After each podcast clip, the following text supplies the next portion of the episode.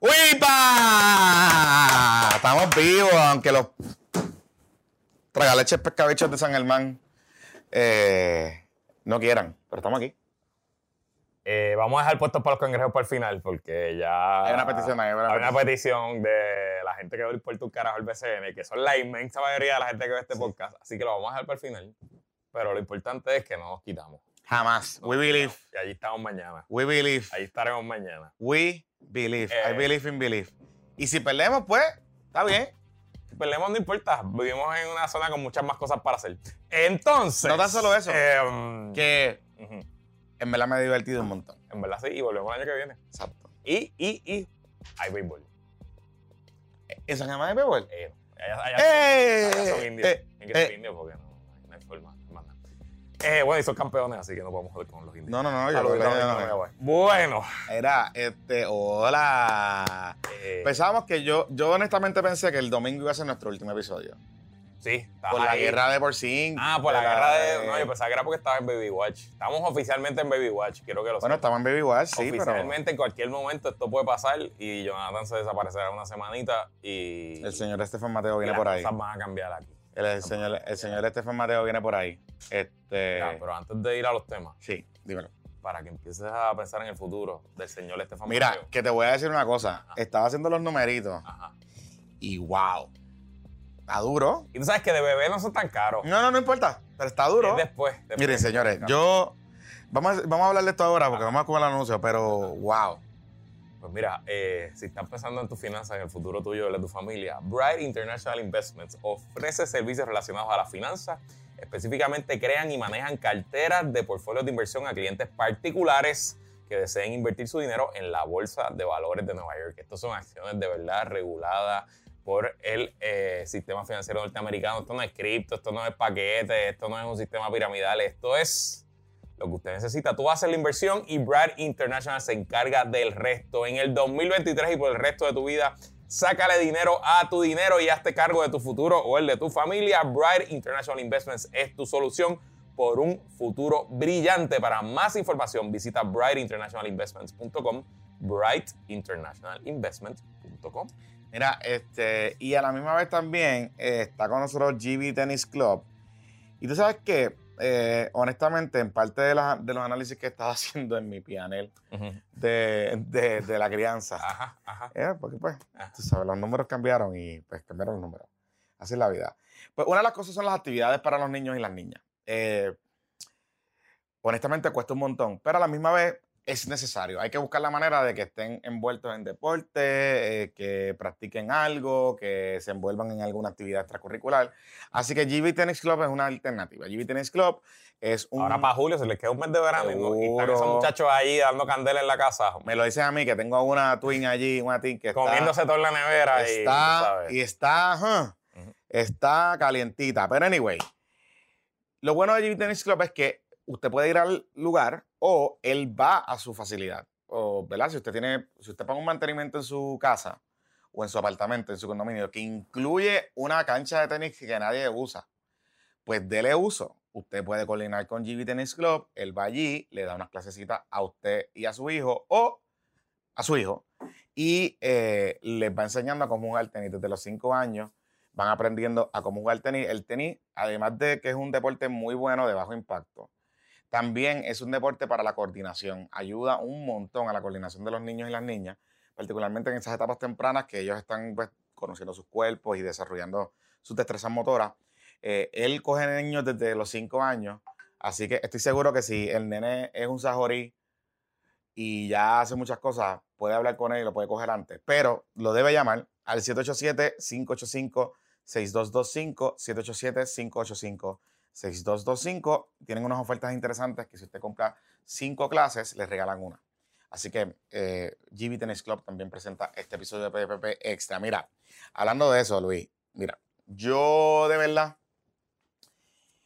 lo que pasa es que cuando crecen, ¿verdad? Y cuando uno lleva ya mucho tiempo, pues uno se va este, acostumbrando, ¿verdad? El presupuesto sale solo, como quien dice, ¿verdad? Uno sabe ya por dónde van los gastos, más o menos los veranos, actividades extracurriculares, uno quita y pone, ¿verdad? Es como que pa, pa, pa, pa, pa.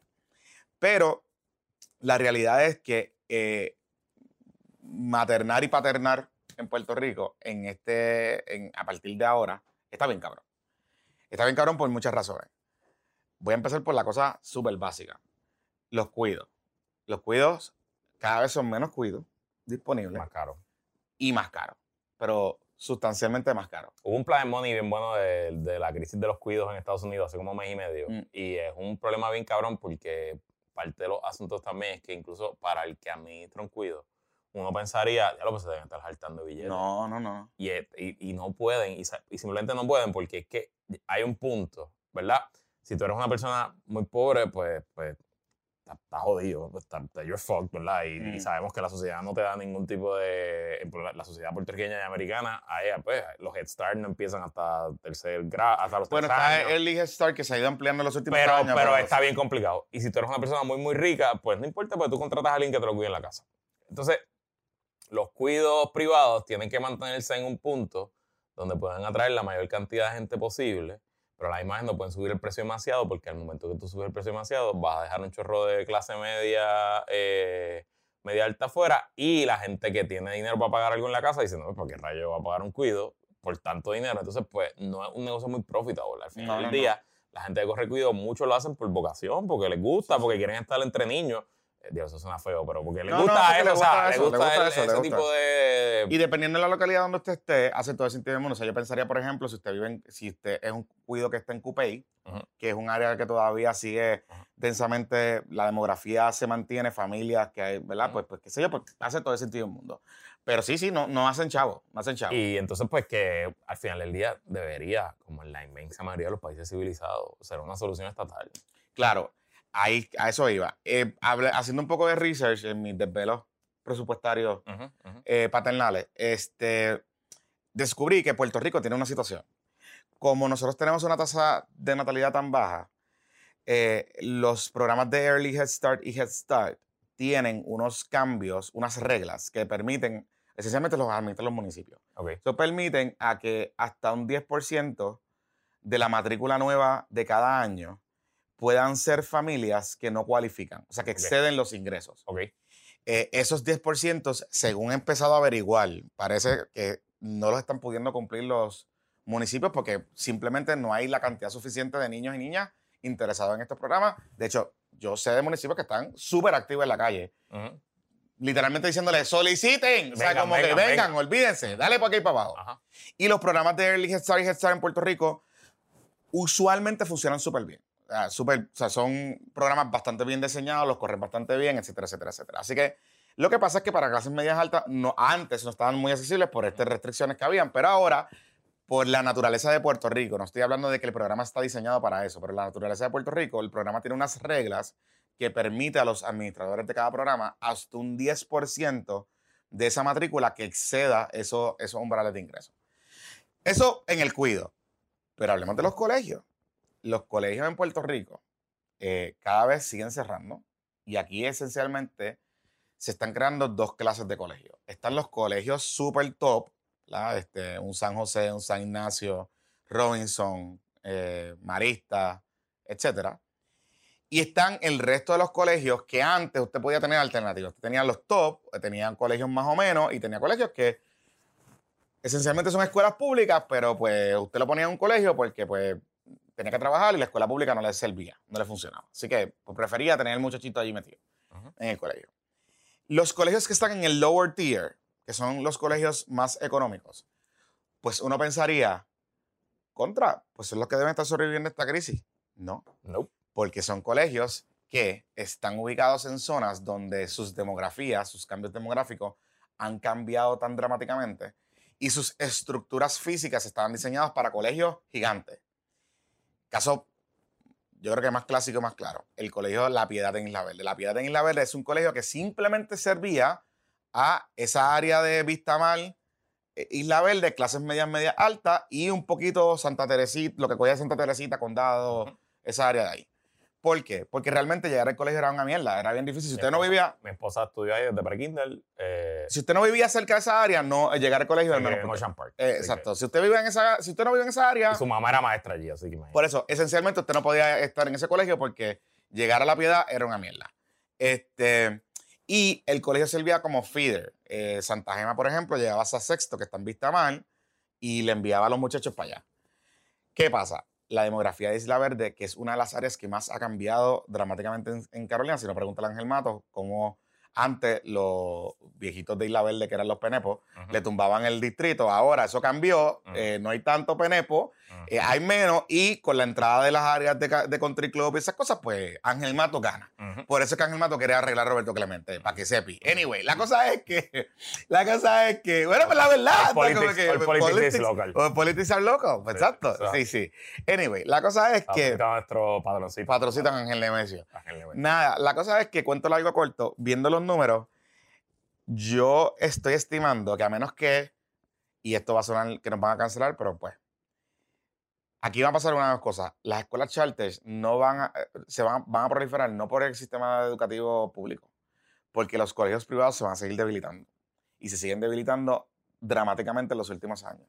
Y eso crea un problema para los papás como nosotros. ¿Por qué? Porque las opciones, las alternativas educativas van a ser más limitadas y más costosas. Y añadirle a eso que ahora los maestros de escuela pública se ganan sustancialmente más dinero que los Exacto. maestros de escuela privada, así que hay un incentivo económico para los maestros de colegios de moverse a las escuelas públicas. Exacto. Teóricamente, yo pensaría que si el sistema mejora, que es mi wildcard en mi PNL, ¿verdad? Una, tengo una, nota de columna.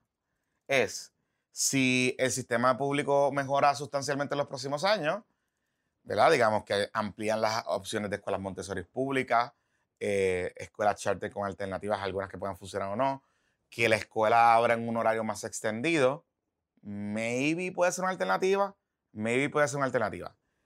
Pero espérate, there's more. Costos universitarios. Bueno, por eso. Entonces, no, no, no, espérate, que yo estoy tirando hasta aquí, hasta, Ah, que estoy tirando hasta los 22, Y papi. Estela, Estela está ahí cerca. Porque ya estamos cerca, Estela está cerca. Sí, sí, sí. Este, so, antes nuestros padres tenían la alternativa de que Puerto Rico tenía un sistema público universitario bueno, excelente. De hecho, era mejor que el sistema privado. eh, en esencia, era más barato. Si tú venías de un colegio, pues tú sabías que tus probabilidades de entrar a la Universidad de Puerto Rico eran más altas, etcétera, etcétera, etcétera, ¿verdad? Toda esa cosa. Así que, pues nuestros padres no contaban con la necesidad imperante de ahorrar tanto para nuestros costos universitarios, porque pues tenían el fallback de que, bueno, si el nene coge una beca en una, en una universidad afuera, pues se va para college, pero si no la coge, pues tenemos la Universidad de Puerto Rico, que esencialmente es buena. Mi Eh, plan- eh, eh, plan es que Elena juegue baloncesto. Claro, sí, sí, sí, sí, por eso es que Estela está jugando voleibol hasta que, se, hasta que, no le- hasta que la rodilla no le dé más. Anyway. Ajá, la cosa es que cuando no me lo que está pasando en el sistema público de enseñanza, en la Universidad de Puerto Rico particularmente, pues uno se tiene que preguntar si aquí a qui- 18 años, que es cuando nos tocaría a ti y a mí, va a quedar algún proyecto universitario. No estoy hablando de que quede universidad, si va a quedar algún proyecto universitario que tenga las capacidades de enseñar y de preparar a nuestros hijos para el futuro, como hicieron con nosotros dos Ujú. como hicieron con nosotros dos. Y no tan solo con las destrezas para el presente, sino las destrezas del futuro y las destrezas eh, comprensivas completas. Honestamente, haciendo research, no puedo, no puedo concluir que eso va a pasar. Así que eso significa que uno tiene que ser un college fund. Porque uno va a tener que tener alternativas para que cuando llegue ese momento a ver qué carajo va a pasar. Sí, sin Punto. duda. O sea, sin duda. Digo, y aunque sea, se quede en Puerto Rico, el colchón te va a ayudar a pagar lo que sea. No solo eso, que, que la universidad pública, si sigue aumentando los Claro. costos, como va a aumentar, Claro. que tienen que aumentar. No es que estoy diciendo que no, que tienen que aumentar en algún momento dado. Este, pues. Y para cerrar, el costo de la vida. O sea, eso significa entretenimiento, que de hecho no hay un montón de cosas para niños y van a ver menos, así que Bueno. eso va a estar bien cabrón. Eh, viajes, o sea, no sé cómo lo vamos a hacer. Este, el tema este de comidas, o sea, la comprita Costco cada vez sube más. Este, y, y lo estoy viendo, por ejemplo, las actividades extracurriculares. O sea, Añadirlo al plan médico. hay que añadirle el plan médico, eh, añadirle, sí, o sea, los costos, los costos, o sea, costos, costos, o sea, por ahí para abajo. Así que, eso quiere decir que mm, el botecito que yo pensaba comprarme en un par de años, pues ya no va. Ya no va. Ya no va. El botecito se llama Stefan. Correcto. y, y correcto. Y la membresía del campo, Está en hold. Está en veremos. Si el campo se quiere promocionar aquí, hacemos intercambio. Hacemos un intercambiecito, yo pago parte y doy parte, pues está bien. O si los tips de Pepito en la apuesta te, te, Me pego- te pegar una quinielita o algo. Voy a pues, empezar a jugar con Pepito. Sí. Voy a empezar a jugar con Pepito porque sí, sí, sí, sí, sí, porque si no, imagínate. Oye, hablando de eso, este, esta semana la Comisión de Juego por fin, Esto me da mucho miedo. por fin anunció que ha autorizado a dos empresas adicionales para eh, coger apuestas deportivas online. Ya la primera era eh, el casino de La Concha, Ujú. que era Casino del Mar, que ese está afiliado a BetMGM. Ujú. Y eh, esta semana notificaron eh, que estarían dándole paso a la empresa Winning, que es de Che Julio, Ajá. eh, que es un... Hemos hablado de Che Julio aquí porque usted sabe quién es. eh, es Ana, el Sí, que abrió el negocio ahí en San Patricio. eh, que de juegos, de gaming. De hecho, nos invitó ayer, él dijo que, se- que nos lleváramos a la bancada a ver el juego allí, pero yo le dije, papá, es que yo estoy trabajando. Eh, sí, está, está complicado, está complicado. pero gracias. Pero el sitio está chulo, lo he Sí, visto, sí. está Oye, nos dijo que nos, nos iba a poner ahí un par de, de par de pisco lab y eso. Dije, sí, déjalo para la próxima ronda. Sí, llegamos. Pues sí, digamos, pero, pero, pero en verdad está cool, está Ah. Este, eh, ya lo hicieron, ya abrieron, eh, o sea, ya los autorizaron Ok. para, para jugar. De hecho, interesantemente, Winning estaba usando una estrategia que a mí me pareció súper brillante y los tengo que felicitar. Ellos lo que hicieron fue que como no les habían dado la licencia, esencialmente se convirtieron en un free to play. Que lo que hacían era que usted podía apostar De embuste. de embuste eh, por challenges. Digamos, usted decía, ah, bueno, pues hoy va a ganar el Bayamón. Este, pues usted iba por un pool, si ganaba, se podía jugar, eh, podía ganar unos premios que ellos daban.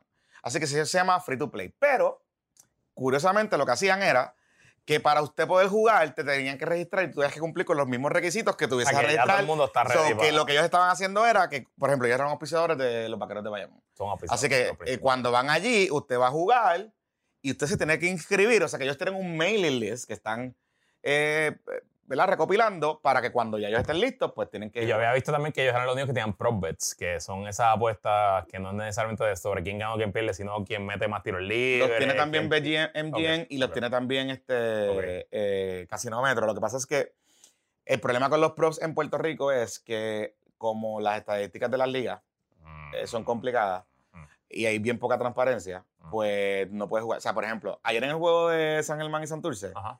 Kenneth Farid tenía cuatro fouls. Ajá. O sea, claramente tenía cuatro fouls. O sea, los que vimos el juego, claramente tenían cuatro fouls. Una técnica y tres fouls que dio. Ajá.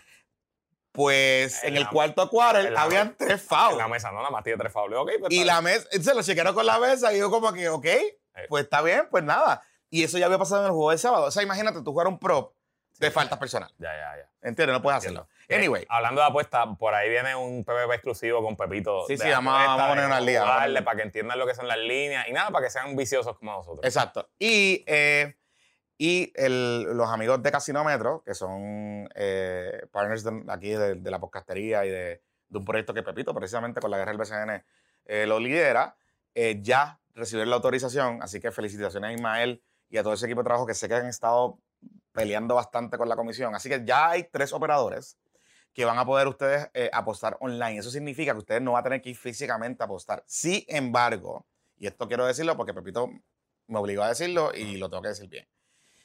Para usted poder jugar, se tiene que registrar físicamente. O sea que en el caso de eh, Casinómetro, usted va a tener que ir allí, registrarle y ellos te van a dar un acceso. Si usted está ya registrado, si usted ya jugó, usted tiene que como quiera ir allí o notificarles allí y ellos les van a dar como una- unas claves de acceso eventualmente cuando abran la aplicación que todavía no está abierta. Eso es lo que hace MDM. Si usted juega en Caesars, en Concha, tiene que ir porque pues, es una regla estúpida de Puerto Rico que tienes que registrarte físicamente. En el caso de Winning, Winning es el lugar este donde está Che Julio, en San Guaynabo, Patricio, San eh, Patricio. San Patricio. Donde era Macarrón y. Exacto, usted va allí y nada, se da sus cositas, qué sé yo, y se registra. Y ahí, y ahí para jugar también maquinita. No maquinita, juegos de video. o sea, o sea, eh, todo empezó- de hecho, todo empezó Ajá. porque eso iba a ser un centro de gaming De de, gaming, e- sí. de gamers. Así que está, está chévere. Y vienen más por ahí, pero nada, eso es lo que hay para que lo sepan.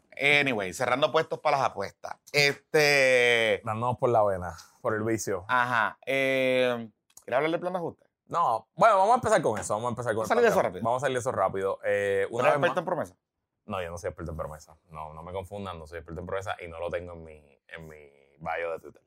Eh, y si usted sabe, no entiende esa referencia, es que usted no pasa demasiado tiempo en Twitter, así que O busque el episodio que le contamos. lo felicito o la felicito. Eh, pues una vez más, la jueza Taylor Swain es la héroe que nos merecemos y necesitamos. Oye, Le tomó siete años, siete años del 2016 para acá, eh, pero por fin estamos viendo, veremos si sobreviven las apelaciones y sobre todo, pero por fin estamos viendo que una clase de bonistas está cogiendo un recorte como Dios manda. Un recorte de casi 75% en los bonos de la Autoridad de Energía Eléctrica.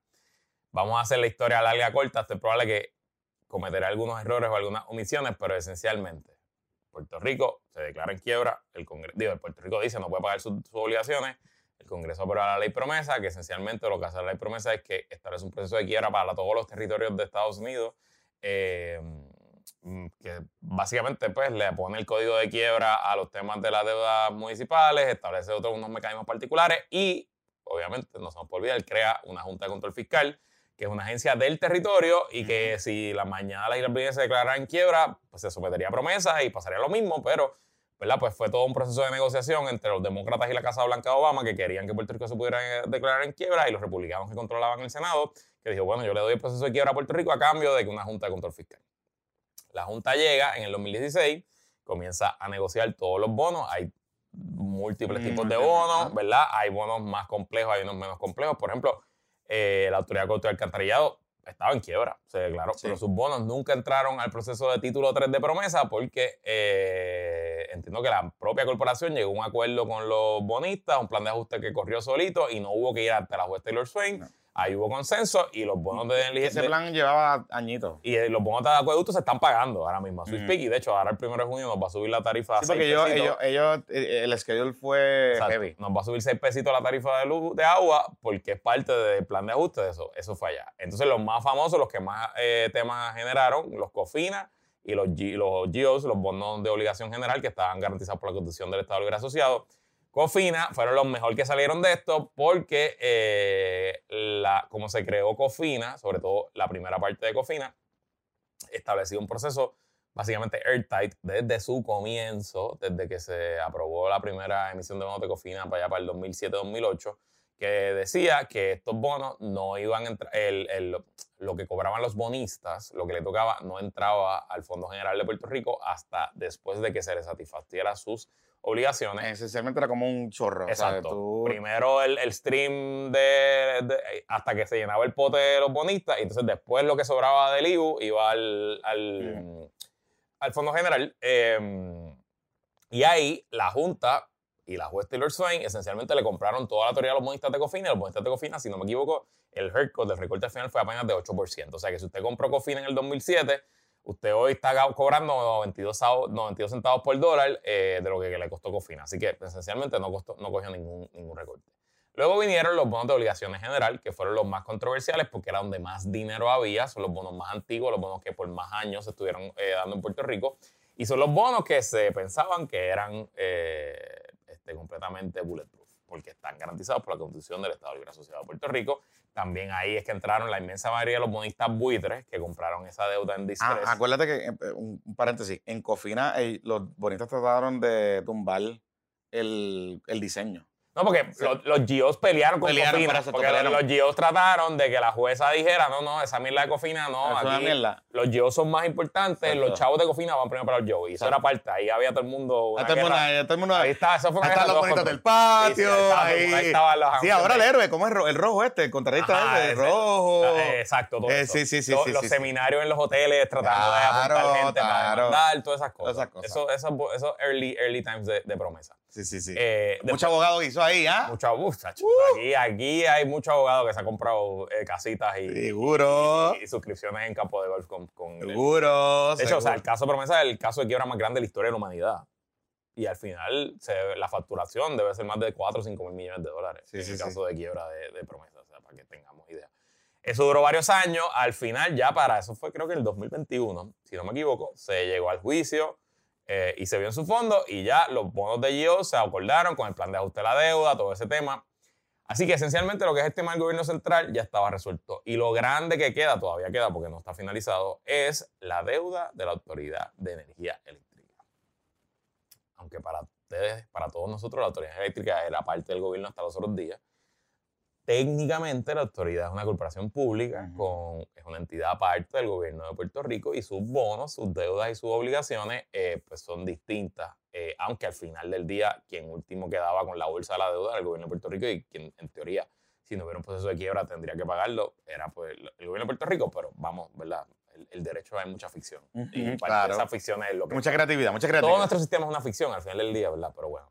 Eh, So, por alguna razón, aquí también la Junta desde el principio quería llegar a un acuerdo bastante favorable para los bonistas. Que nadie entendía por qué. Nadie lo entendía. Porque, como más o menos le expliqué, quizás lo hice mal, pero esencialmente con los GIOs y con COFIN era más difícil para la Junta buscar unos recortes agresivos.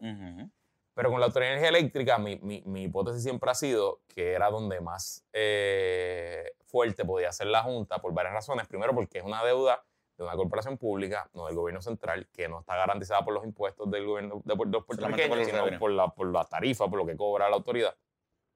Y segundo, porque hay una realidad, que es que si tú haces un plan de ajuste de la deuda demasiado caro, que hace que la electricidad en Puerto Rico sea insostenible, pues el propio plan se va a derrotar porque los puertorriqueños simplemente nos vamos a ir todos los que quedamos, nos vamos a ir para el carajo, nos vamos a abrir más negocios o vamos a poner placas solares, los que tengan dinero para poner placas solares, y no hay plan de ajuste de la deuda de energía eléctrica que valga porque si tú le estás dando, oye, el plan original que la Junta propuso, de uno el original, el de principios de mitad del año pasado, básicamente eran, lo hablamos aquí, 19 pesos por, por persona al mes, más un aumento importante de la tarifa. Iban a ser como, a ser como 30 pesos. Por mes por, por, familia. por, familia. Más negocios que iba a subirle la cuenta 500, 600, 1000, 2000, 3000 pesos al mes. O sea que ya estábamos hablando de unas cantidades sumamente altas, que eran las cantidades que la Junta estaba dispuesta a ofrecer y que los bonistas rechazaron, porque desde el 2016-17 eh, la juez Swain había establecido distintos procesos de mediación por distintas deudas, incluyendo la deuda de... Sí, los había mandado a negociar. Y la mediación duró años y años y no llegaron a ningún acuerdo y el verano pasado la Junta presentó... Bueno, hubo un, hubo un acuerdo que habían presentado bajo Rosselló,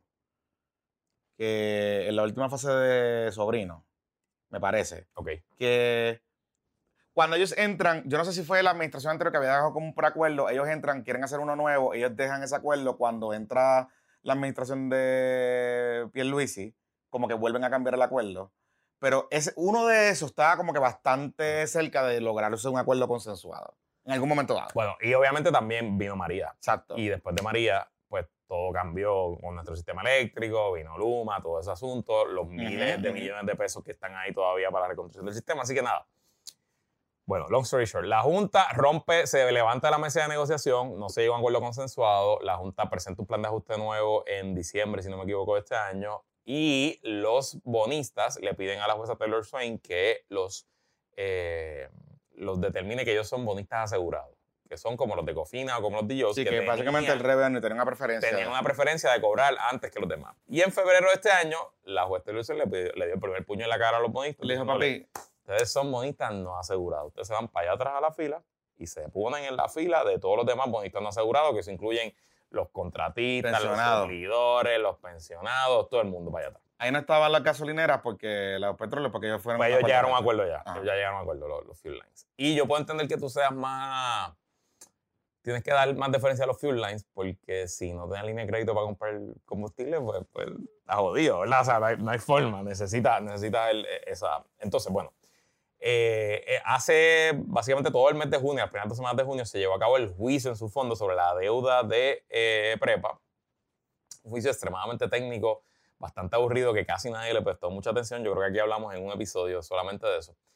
y ya al final de terminar el juicio, la Junta como que le dice a la jueza, mire jueza, nuestras proyecciones siguen empeorando en cuanto a la autonomía eléctrica por varias razones. Ellos piensan que la aceleración que ha habido de personas moviéndose a sistemas renovables, eso es solo el comienzo y que eso va a crecer exponencialmente. O sea que la cantidad de gente que se va a salir del sistema va a seguir siendo, creciendo exponencialmente, así que eso es menos ingreso futuro para la autoridad eléctrica. Y, o sea, y, les digo, lo, lo, que quiere decir eso es, para, para que lo tengan muy claro, no es que net metering.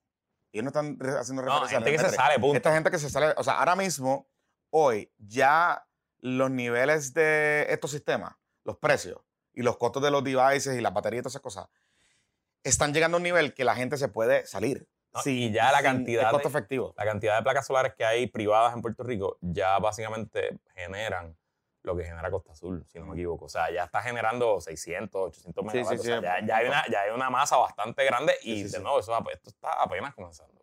Y por ahí vienen 2 mil millones de pesos entre una cosa y otra para que residencias privadas se cambien a- al sistema eléctrico, se cambien al sistema solar. So, eso es número uno. Número dos, el precio del petróleo, que aunque lleva un año en la baja y una baja sustancial, las proyecciones son verdad que en las próximas décadas eso va a seguir subiendo, la, la inseguridad, los problemas geopolíticos, Mm. eh, la escasez, etcétera. No se están construyendo tantos pozos de petróleo como antes. Se espera que en algún momento, si nos ponemos serios como raza en cuanto al cambio climático, pues le- se le ponga un impuesto grande a la, a la extracción de hidrocarburos, etcétera. Eh, y tercero, que los proyectos de energías renovables grandes, los industriales, los que vienen con Luma y con Genera PR en teoría, pues la Junta tiene que reconocer que eso está extremadamente atrasado. Así que todos esos factores se han sumado para que la Junta le diga a la jueza, jueza, voy a presentar un nuevo plan de ajuste fiscal donde le voy a decir a los bonistas que lo más que le puedo pagar son 2.300 do- dos- 2.300 millones de dólares de una deuda original de 9.000 Ujú. y que la- los bonistas están pidiendo 6 mil.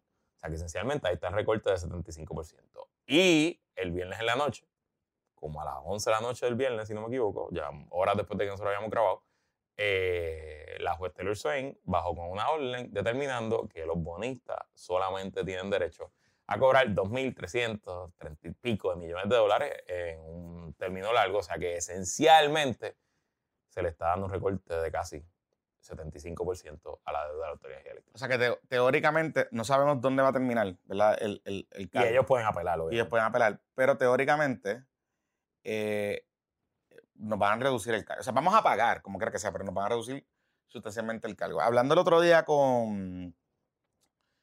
Estuve hablando con un par de personas off the record, pero hablé con el otro día con eh, John Mott, lo tuvimos en el programa, en Directo y Sin Filtro. Y él nos dijo dos cosas que me llamaron la atención. Uno, eso que tú mencionaste apelar, los supervistas no van a poder. Ok. Porque, bueno, pueden hacerlo, de que pueden, pueden, pero eh, como está diseñado la ley promesa, esencialmente el juicio este que, vio, que vimos la semana pasada, las semanas anteriores, era para determinar la cantidad de la deuda neta. Correcto. Así que ya se pasó prueba y ya la jueza escuchó testimonio y ya la jueza o sea, está basando su determinación en teoría, en teoría, con esa decisión. Entonces, pudiesen apelarlo, pero no necesariamente van a tener mucho éxito. Lo segundo es que aquí está el tema que aquí se pone interesante y es que recuerde que habían tres cargos, habían dos cargos. El cargo fijo, que eso le íbamos a pagar todo el mundo, eh, y un cargo legacy, que eso le iba a pagar, ese era volumétrico, ese era, si, mientras más usted consumía, más iba a pagarlo, Ujú. ¿verdad? Pero había un tercer cargo que apareció, que siempre estuvo en el plan de ajuste, pero nunca la Junta lo, lo, le- lo valorizó, le puso un, un número. Y es el cargo para pagar las pensiones. Porque recuerden que como está diseñado el fideicomiso de pensiones de Lotería de Energía Eléctrica, las pensiones vigentes, las de hoy, las que se pagan a pensionados actuales, eh, esas pensiones eh, tienen que salir, o sea, son deudas ordinarias de la Autoridad de Energía Eléctrica, o sea, que tienen que salir de los revenues de la autoridad. O sea, mañana no puede venir el gobierno de Puerto Rico y hacerle un cheque al fideicomiso y pagar las pensiones, como pasó en el, en el gobierno central, con el PayGo. Que ellos esencialmente dijeron, el gobierno dijo, fuck it, dámelas a mí y yo hago, lo que hace el gobierno es que mientras, o sea, se paga una nómina, esencialmente pagan una, una nómina, pagan una, una nómina de pensionados retirados. Anyway. Ujú.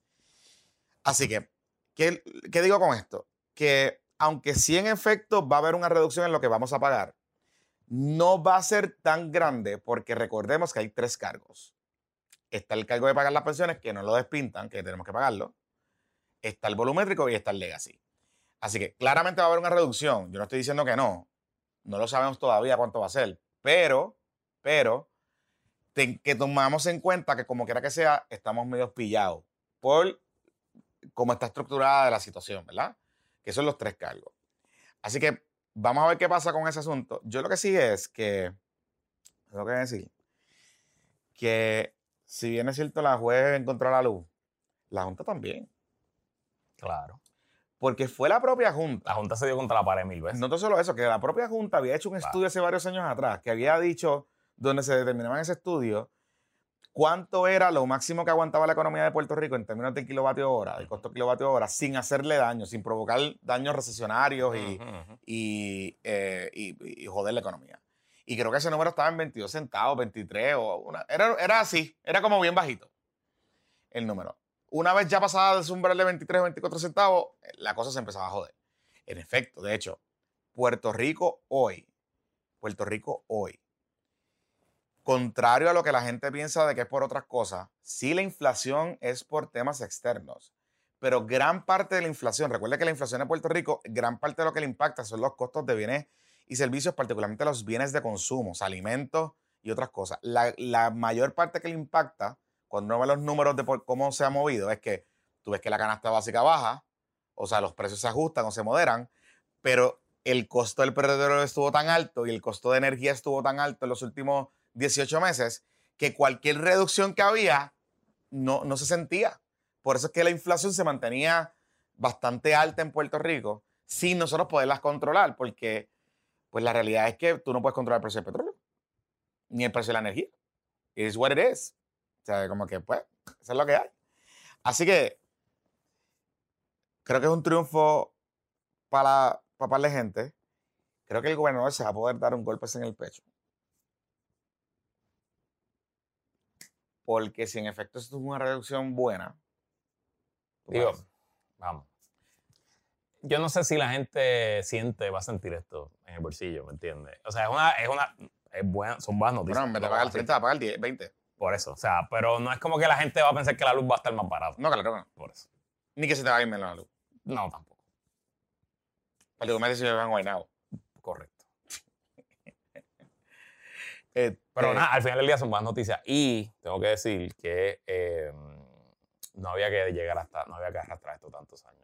No, no, no. Esto es the Esto es right necesario. the wall. O sea, esto era obvio desde el principio. Eh, y yo puedo coger los argumentos, yo puedo entender los argumentos en derecho de las otras leyes, de las otras obligaciones. Pero en este caso, lo que era prepa, había que seguir por la misma. Eso fue exactamente lo que hizo el juez en Detroit. El juez en Detroit dijo: Miren, bonita, yo puedo entender que ustedes tengan un reclamo, pero si yo hago lo que ustedes me piden, pues Detroit va a dejar de existir como ciudad viable. No va a haber como en antes así que yo tengo que dar recorte pesado porque, porque tengo que proteger a que siga existiendo la ciudad. Esto no es. Y, y digo, ¿verdad? Puñeta, el capitalismo requiere que uno suma riesgos y a veces esos riesgos pues, pues redundan en pérdida. Entonces, ¿por qué puñeta tenemos que, que rescatar a estos tipos que le prestaron a una autoridad de energía eléctrica que sabían que estaba quebrada? O sea, No solo eso, que recuerden, que recuerden algo. O sea, eh, eh, la Autoridad de Energía Eléctrica necesita producir energía para poder cobrar energía, para entonces pagarle a los bonitos. Si no puede hacer esas dos cosas, pues no hay. no- o sea, ¿de qué carajo van a cobrar? Y la autoridad necesita hoy unas inversiones para poder ofrecer el servicio que ofrece. Ah, que esas inversiones están llegando el momento que lo de la energía solar está. Pues sí, pues sí. O sea, yo sé de gente hoy, Luis. O sea, Luma está cobrando malísimo. O sea, Luma no está pudiendo cobrar efectivamente las deudas. Esencialmente, de Energía Eléctrica se está quedando sin cash todo el tiempo. Todo el tiempo. Y están operando así. Lo que pasa es que como no están pagando la deuda, pues, pues, pues ahí empatan la pelea. Pero hay gente que ha acumulado deudas con la Autoridad de Energía Eléctrica por distintas razones que están considerando hoy, literalmente, comprar un sistema de placas solares, desconectarse para el carajo de, la Autoridad de Energía Eléctrica y no pagarle la deuda y mámate, mámate un bicho. Sí. Se acabó. sí. O sea, hoy usted puede comprar un sistema básico para, su- para suplir las necesidades de su casa, si usted vive en su casa, con entre 20 mil, 25 mil pesos, instalado con todas las cosas. De hecho, hay compañías hoy, que no le voy a dar la promo porque si la quieren, que la paguen, pero hay compañías hoy que tienen sistemas, que venden sistemas integrados, que tienen placas solares y una planta de eh, de energía eléctrica, o sea, una, una planta eléctrica. ¿Por qué? Porque ya se sabe que usted no puede suplir las 24 horas su energía porque pues, pues, hay días que hay más calor y usted tiene que prender los aires, etc. Y esencialmente ese standby generator lo que hace es que cuando eh, detecta que la batería está bajando a ciertos niveles, prende, utilizando gas, que es más barato que, Ujú, ujú. que diésel, eh, prende y está operando un tiempo en lo que carga la batería cuando hay una disrupción en el servicio o que, o que pues qué sé yo, llovió par de, par de días, no se cargó la batería, bien esencialmente. Ese sistema cuesta 20 mil pesos instalado. So que si hay una persona que debe dinero, que debe cerca de esa cantidad, te puedo decir hoy, o sea, te puedo decir hoy que hay gente que está diciendo, yo no le voy a pagar a estos cabrones. Ok. No le voy a pagar. Vente, desconecta. Ah, desco- ah, me desconectaste la. Desconectaste la luz. Ah, bueno, pues está bien. O sea, pues, it is what it is. Yep. It is what it is. O sea, y por eso les digo, ojo con este tema. Yo creo que la pelea de Luma y la división esa que hubo en el consorcio que están peleados y re, revolú, creo que de tiene las que ver, compañías. creo que tiene que ver algo por ahí. Ok. Y, y ojo con el contrato de Genera Puerto Rico. Empieza Eso empieza ya. en dos días. En cuatro días. Ya. Mira, este. Antes de ir a la pausa. Ajá. Muchas noticias en el PNP. Oye, el PNP está. La aldea está en fuego. La aldea está en fuego, pero antes de eso, Ajá. eh, un minuto, bueno, no un minuto, un segundo de silencio ¿Para qué? por la corta y memorable carrera política de la delegada congresional favorita de todos y todas nosotras y de los productores de aluminio del planeta, Elizabeth, la premisa desquiciada. Eh, el héroe nacional. Siempre te tendremos en nuestro Sí, corazón. era. Siempre. El héroe nacional de nosotros, el juez Antonio Cueva. Anthony Cueva. Qué caballo. Qué caballo. Mira, tengo la sentencia aquí. Eh, Qué que caballo. no sepan, ayer, luego de múltiples idas y venidas por los tribunales de Puerto Rico, llegó hasta el Tribunal Supremo, luego de que el Departamento de Justicia de Domingo Manueli, utilizando las facultades de la ley que creó la delegación extendida, o mejor conocida como los chiqui estadistas, donde quien único puede solicitar que se destituya a un delegado o una delegada chiqui estadista es el Departamento de Justicia. Sí, creó un proceso más extraño de residencia. Recuérdense que esta ley se inventó, se hizo hora, la ley para crear la delegación congresional de Puerto Rico, la ley número 167 del 30 de diciembre del 2020. O sea, esta ley la firmó Wanda Vázquez, mientras empacaba las cosas en el BM del marido, estaba firmando leyes, estas fueron las leyes. Se aprobó, de- se aprobó después de las No, elecciones. se, decía, que- se decía que era para ella también. Que era como que un. Bueno, no sé. Eh, Fue una negociación, porque parte de las cosas que negoció Rivera Chats con ella en sus últimos días incluía esta ley. Eh, un proceso bizantino extraño, sabemos el proceso, tan loco fue que hasta Ricardo Rosselló pudo volver como Sí. writing y ahí estaba. Pues cuando justicia fue por primera vez ante el juez Antonio Cueva a decirle, juez, despida por favor a la delegada, el juez decidió que él no tenía jurisdicción para ver ese- esa petición por una teoría legal que se llama la, eh, el caso político sí, cuestión cosa por política. cuestión política. Que es una teoría extraña, un poco usada, pero que existe, donde esencialmente un tribunal le llega antes una controversia y dice, mira, esto es una controversia que le toca decir a los foros políticos, que son los foros políticos, pues la los foros electos. Los tribunales no son electos, así que aunque en derecho técnicamente yo puedo tomar una decisión, aquí yo no tengo jurisdicción porque esto es una cuestión política. A menos que hay violaciones de derechos civiles. Y eso decidió el juez Antonio Cueva en instancia. En apelativo, no sé, no recuerdo si lo confirmaron o lo... No, al, revés. En el apelativo le dijeron no. El apelativo le revirtió Le- la decisión. a- Al apelativo le dijo no, no es una cuestión política. Usted- porque porque, el- la ley establece unos parámetros para que tú determines si un Exacto. delegado congresional no está cumpliendo con su labor. ese, así que ese fue interesante porque eh, la cuestión política tiene unas excepciones. Eh, y una de ellas es esa, que el, si la ley especial establece los parámetros al- al- al tribunal para poder decidir, pues el tribunal no puede decir, pues esto es cuestión política. bueno, no es tan importante para el chisme. Sí, no, no, pero está bien. Pero eso fue, y creo que el Supremo, entonces el Supremo reafirmó al apelativo o el Supremo no vio el caso. Yo no sé si el Supremo vio el caso. Bueno, bueno. Yo creo que sí, yo creo que sí, que el Supremo... Insta- lo importante es que al final del día le devuelven el caso al juez eh, Anthony Cueva. El juez Anthony Cueva Esencialmente tuvo hacer. tuvo no, usó, no fue por juicio, entonces fue por sentencia sumaria. Así que el Departamento de Justicia hace una moción de sentencia sumaria, que es decir, juez, no hay controversia sobre los hechos. eh, con estos hechos, aplica el derecho y denos la razón a nosotros. Y el juez le Sí, mira, el Supremo él rechazó. El Supremo rechazó, ok. Sí. O sea, no vio cerciorar, No, se quedó no. con el apelativo. Se- bueno, Imagino porque esto terminará en el Supremo, yo presumo que ella Es que no seguirá creo. apelando por ahí para arriba. Sí, pero está bien, Bueno, pero, pero anyway. Anyway, Pero es interesante porque eh, ahora que tú dices eso, eh, establece unos criterios, pero el juez dice, Anthony, qué caballo, en su sentencia dice, miren, aquí hay unos criterios, pero la ley, los criterios son tan mierda. esta ley es una mierda. Es una mierda. Tengo que bregar con la mierda de ley. Esta que- mierda, tengo que bregar con, la- con esta mierda. Entonces el juez, Ajá. yo sé que va a entrar ahora, pero el juez esencialmente tuvo que buscar los cabrones informes de Elizabeth Torres. Y leérselo. Eso, Y es lo que quería- eso es leérselo. lo que quería hablar de Ajá, y leérselo y ver los videos. Y ver los videos. Esto está cabrón porque mira, o sea, él empieza, él empieza determinaciones de hecho.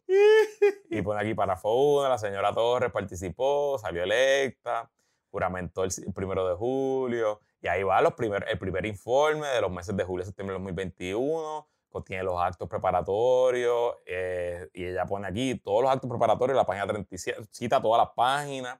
El segundo informe lo radicó a tiempo, del meses de julio a septiembre de 2021, 78, pa- 80 y pico páginas. Explica las reuniones en Puerto Rico, las reuniones con puertorriqueños en Estados Unidos, las reuniones en Washington, la estadía, unos programas que se llama La estadidad de la verdad, discusión con whatever, ese tipo de cosas. El tercer informe ya eh, la señora Torres se está degenerando y es un video de una duración de una hora y 70 segundos. Y está brutal, porque son de ahí para abajo, del párrafo 6 al párrafo 26. Él está, él está punto por punto. Punto por punto dice, por ejemplo, aquí, el minuto 45.50 expresa Elizabeth Torres. Y para terminar, el COVID-19. Y va, inmediatamente se proyecta un video con una imagen de un deportista en el suelo y se escucha una voz en inglés de múltiples reportajes sobre personajes que han colapsado y que se alega fue a consecuencia de las vacunas.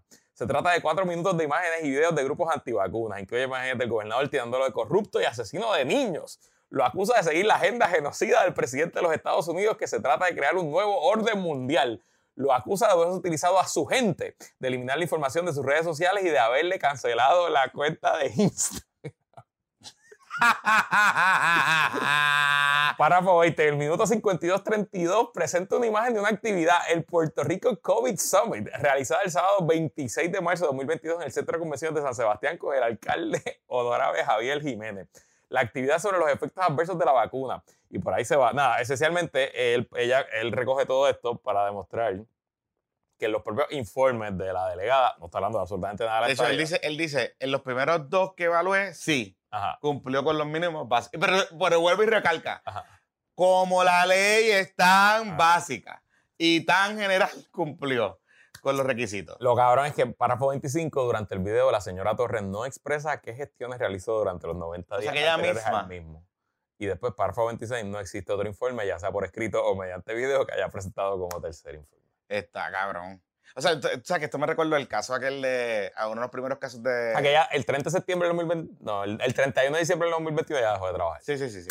Ella, eh, ¿Tú te acuerdas eh, eh, eh, cuando en Derecho nos enseñaban la clase esta de obscenidad, indecencia, cuando empezaron a- a- los casos estos de la pornografía? Ajá. Que esencialmente los, el- los jueces del Tribunal Supremo de Estados Unidos se tuvieron que encerrar para ver las películas. Ajá, ajá. ver las películas y determinar si eran obscenos o no, porque era parte de la prueba, para poder evaluar. Y se establecen los test y todas esas cosas. Pues yo me imagino al juez Anthony Cueva encerrado en la casa con popcorn, esencialmente viendo, este, viendo esta charada, este jodido circo. Porque yo vi los videos, yo, yo, sé, yo sé cuáles son los videos que él le está haciendo referencia. Y, y sé los informes, los informes está cabrón. Está bien cabrón. Pero vuelvo y les digo. Pónchame ahí, Pepito. Esto les pasa por bellaco. Por bellaco. Y estoy hablando de los de la cosa esa. Peter Miller, el racista Peter Miller, el otro pájaro el que la representó, ¿cómo se llama el abogado este pájaro que pierde? Este, Sí, eh, el, Michael eh, Corona. Michael Corona, eh, y todos los pajarracos que van y allí. No, y no te olvides de Ricardo Rosselló. Pues Y todo claro, su equipo. claro, claro. Y los azotistas y todas esas cosas. Claro que sí. Por bellaco, porque eso no hay más nada que decir. Y no podemos olvidar que Elizabeth Torres entra a la vida pública en Puerto Rico como un hit job contra Alexandra Lugar. Claro. Y cuando ella empezó con la página de la prensa inarticulada, como nosotros aquí, yo creo que todavía somos o fuimos el, el- el medio que más fiscalizó a Alexandra Lugaro, mucha gente nos mandó los videos de ella, mucha, mucha Sí, gente. sí, sí, sí. Y nosotros nunca le quisimos dar foro ni nunca le quisimos dar paso porque nos olvidamos desde el principio que era una movida extraña, además de que se iba demasiado a lo personal, a lo familiar, hablaba de la hija de Lugaro, etc. Y pues nunca, nunca le quisimos dar foro, pero por ahí fue que ella fue ganando tracción y como en el lado azotista, en el lado estadista, cuando los muchachos se obsesionan con algo, se van a todas, pues empezaron a darle foro y, y ahora se, tuvieron que, se la tuvieron que tragar. Dos años le duró. Eso sí, te tengo que decir. Eh, está demasiado loca, ¿no? es disfuncional. Ella no, o sea, ella no aprovechó el momento. Ella, No. su carrera acabó aquí. Ella pasó, O sea, de ser, cuando- eh, ella pasó de ser de alguien viable. Nosotros aquí hasta hablábamos de la papeleta Rodríguez Bebe, este, gobernadora, a la premisa comisionada residente, pero ya yo creo que a ella no le Mira, queda, te voy a- no le te- queda ningún tipo Te voy, a hablar, te voy a hablar claro. Te voy a decir, el, el día que yo creo que ella la perdió y que ella perdió toda viabilidad política Ujú. fue el día de los imanes, de los tenedores. O sea, ese, ese, Sí, sí, sí. porque, ya porque murió, fuera de murió. eso, Sí, sí, fuera de eso, ella estaba todavía. Pero cuando lo de los tenedores, ahí yo dije, no, esta tipa está loca para el carajo. Esta tipa no va, ella no va, o sea, ella no va a poder sobrevivir esto. O sea, porque eso fue, o sea, el, el escarnio fue unánime, Ujú. unánime. Y luego de eso le empezó a caer arriba el gobernador y eso en el mundo PNP, Elizabeth Torres, el gobernador será lo que será, pero en el, en el mundo estadista, usted no puede caerle arriba a la gente. Usted no puede caerle arriba a, su- a sus líderes. No Así puede. que pónganse a trabajar y el mantenido marido tuyo se le acabó el guiso. Se le acabó el guiso, se le acabó el DoorDash. Tío, pero ella dijo que ella es la líder puertorriqueña más conocida y más respetada en los círculos conservadores en Estados Unidos y que ella ya se estaba planificando irse de Puerto Rico, así que ahora con esto aceleran su salida de Puerto Rico. Así que gracias a Wes Anthony Cueva, de verdad. Otro más. O sea que ella, ella, ella quiere ser la. este, MVP. la ¿Cómo es que se llaman las, las conservadoras esas? Las famositas, las que son bonitas. Este, como la, la nena esa, la rubia. Ella va a ser como esa, para hispana, me imagino. Sí, sí. Me imagino que hace esta posición. Y puede ser, recuérdense que los republicanos en ese momento conservador están haciendo un push gigante. En A lo mejor la vemos en el metaverso de. Por eso. de, de Ray. Ray. puede ser. Puede ser. No, pero ella va para otra cosa. Y, a lo Ok. mejor- y- y yo, yo no estoy en No, el porque ella ha Telegram. ido- ella Yo no estoy en el Telegram de ella, pero a lo mejor pide donativos. en el- No, y ella se va para CIPAC y ella va mucho Ah, CIPAC y ya, esas ya. cosas. O sea, que debe estar conectando con la gente esa por allá. Pero lo que te iba a decir es, Luisito Mari, este. Si está buscando mirar para dignidad, no vaya. No, en Disney. Es más, vamos a hacer la pausa porque quiero hablar de eso. En Disney y, y- y- y hacemos, hacemos eso. Miren, este próximo segmento está traído ustedes por nuestros amigos de quién, Luisito Mari. Los más mejores, los más mejores, la superfarmacia Isla Verde. ¿Te fuiste a poner todas las vacunas que hay que ponerse antes de, Estoy de en esa, estoy en esa, estoy en esa, estoy en esa. Este- estoy- Ya, ya llamé, pero estoy en esa. Allí, eh, este auspicio no le gusta a, a- a Elizabeth Torres porque la superfarmacia Isla Verde, ubicada en la marginal Villamar, usted puede vacunarse. Usted puede sacar su, obviamente, su receta. Tiene una, una farmacéutica que lo atiende personalmente y se encarga de que usted adhiera a su, tera- a su terapia de medicamentos. Y está localizada justo al lado de lo que era el Colegio de la Piedad, que hablamos ahorita, en la avenida de eh, en la marginal Villamar, es la marginal que está a la derecha, si va en la Valdorio de Castro en dirección hacia Carolina, y tiene una cruz verde muy grande que no es de cannabis medicinal. Y como si fuera poco, además de los servicios de la farmacia y vacunación, cuenta con un mini market, un amplio inventario de medicamentos over the counter y hasta hacen delivery gratis. Y marcas buenas, marcas buenas y tienen unas cositas allí para, para allá para la playita. Así que si ya sea para vacuna, medicina, receta o simplemente comprarse algo antes de ir a la playa en Isla Verde, pasa por la super farmacia Mira, Isla Verde. Te añado que me he puesto las vacunas allí y nunca ha salido magnetizado. No, no sale magnetizado. No por suena, no suena en la puerta cuando sale. No suena en la puerta cuando salgo, no suena en la puerta cuando salgo. Mira, y este también segmento trae a ustedes por ES Elevators, Ujú. nuestros amigos que son los expertos en movilidad. Y usted sabe que Puerto Rico cada vez más es un país que pues, vamos con retos demográficos importantes y las personas de la tercera edad eh, pues comienzan a tener algunos problemas de movilidad. Y eso significa que uno tiene que empezar a considerar, eso para Pianel también, Ujú. uno tiene que empezar a considerar este, algunas adaptaciones para sus hogares que incluyen eh, aditamentos de movilidad. Uno de ellos es la silla elevadora. Y esta solución es, eh, podrá resolver la gran mayoría de los problemas de accesibilidad que enfrentas en tu propiedad. Problemas bajando y subiendo escalera, eh, para personas con discapacidad, recién operados y de cuidado especial. También reduce el peligro de caídas y accidentes con la seguridad que tus familiares necesitan. Y equipos de sillas elevadoras tienen capacidad hasta, de carga de hasta 600 libras. Usted, hay una oferta por tiempo limitado de cero pronto, cero interés por 24 meses eh, con Synchrony Bank y la cotización es gratis. Recuerde, usted puede llamar a los amigos de IEC Elevators eh, que están bien puestos para ustedes al 787-908-3462. 787-908-3462 o le puede enviar un mensajito ahí a Eduardo Castillo a ese número para eh, conocer más información. No lo deje para lo último. Haga estos ajustes a tiempo para la movilidad de su ser querido o para usted eh, en la eventualidad. De hecho, interesantemente, de las cosas que he leído, eh, muchas de las cosas, muchas de las, eh, de las recomendaciones a futuro para construcciones, además de pues, energía, resiliencia, este, coger agua de la lluvia y todas esas cosas, también incluye el tema de adaptabilidad y de la movilidad, que incluye también, eh, por ejemplo, los baños más grandes. Eh, eh, digamos, las puertas más grandes para, pues, pues, si tiene que pasar una silla de ruedas, etcétera. Este, así que está interesante porque ya hay hoy proyectos en Puerto Rico, desarrollos en Puerto Rico que están contemplando incluir elevadores en sus modelos de segundas plantas. Ok.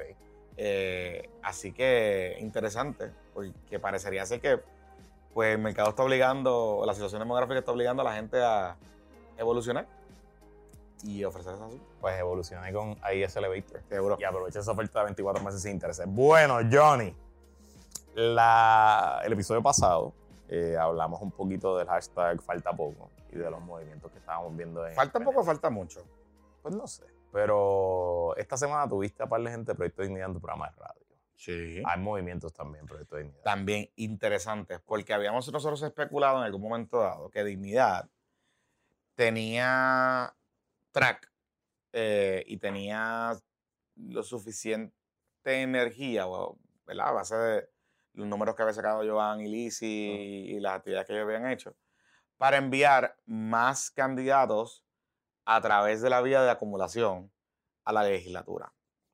Este fin de semana ya estuvieron en una reunión que se formó un chisme, vamos a hablar de eso ahora también, eh, y eh, esencialmente decidieron que iban a enviar solamente un candidato por acumulación al Senado, que obviamente va a ser Joan, y una candidata por acumulación a la Cámara de Representantes, que hasta el momento es Lisi, pero creo que puede haber un reto ahí. Ok. Pero anyway, pero es Lisi. Este, y es interesante porque eso aseguraría, ¿verdad? En el wishful thinking que dignidad va a entrar. Claro, van a entrarlo. Si tiran uno, lo van a entrar. No hay, Exacto. no hay- no hay duda. Y Pero- me extraña que quede, Joan quede primera. No me Claro, pero entonces lo que sorprende es que cuando yo le pregunto al doctor César Vázquez por qué este cambio, porque ellos mismos habían intuido que ellos iban a llevar una plantilla completa de cuatro. De hecho, nosotros en algunas predicciones habíamos contemplado que Victoria Ciudadana, el PIB y Dignidad iban a llevar entre tres a cinco candidatos para acumulación y que podían entrar dos. Ujú.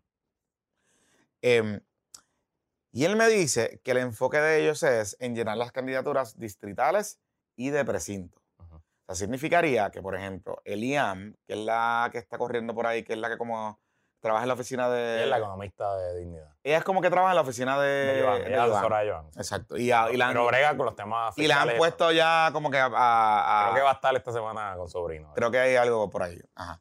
Este, la han puesto, la han puesto a salir en los medios, qué sé yo. Y ella me dijo en directo sin filtro que sí, que ya está considerando un, un puesto. Pues va a tener que aspirar por un puesto por, por distrito. Creo que ella es de Arecibo, de esa área.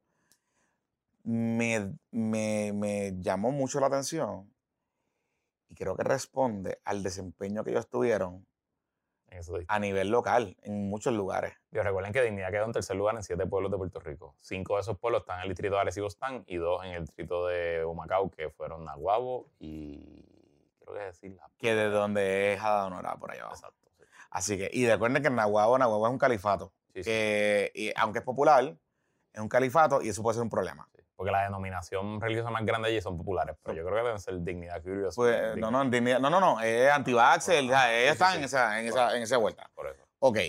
em, me llama la atención por dos razones. Creo que eso es inclusive hasta más problemático para los partidos. El hecho de que Dignidad esté decidiendo double down en su estrategia regional que en su estrategia por acumulación. No sé cómo tú lo ves. Ok, lo que pasa es que yo, yo puedo entender que ellos tiras uno por acumulación y tú garantizas, punto, Entrar. que vas a entrar. Y ya tú garantizas que tienes delegación, que tienes portavoz y no importa lo que pase.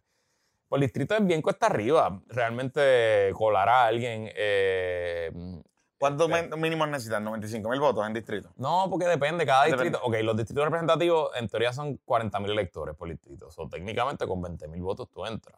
Pero dividido entre 4 o 5, pues la alianza no va a correr por distrito, así que va a haber 5 candidatos por distrito mínimo. eh, pues a lo mejor entras con 12 mil votos, pero es...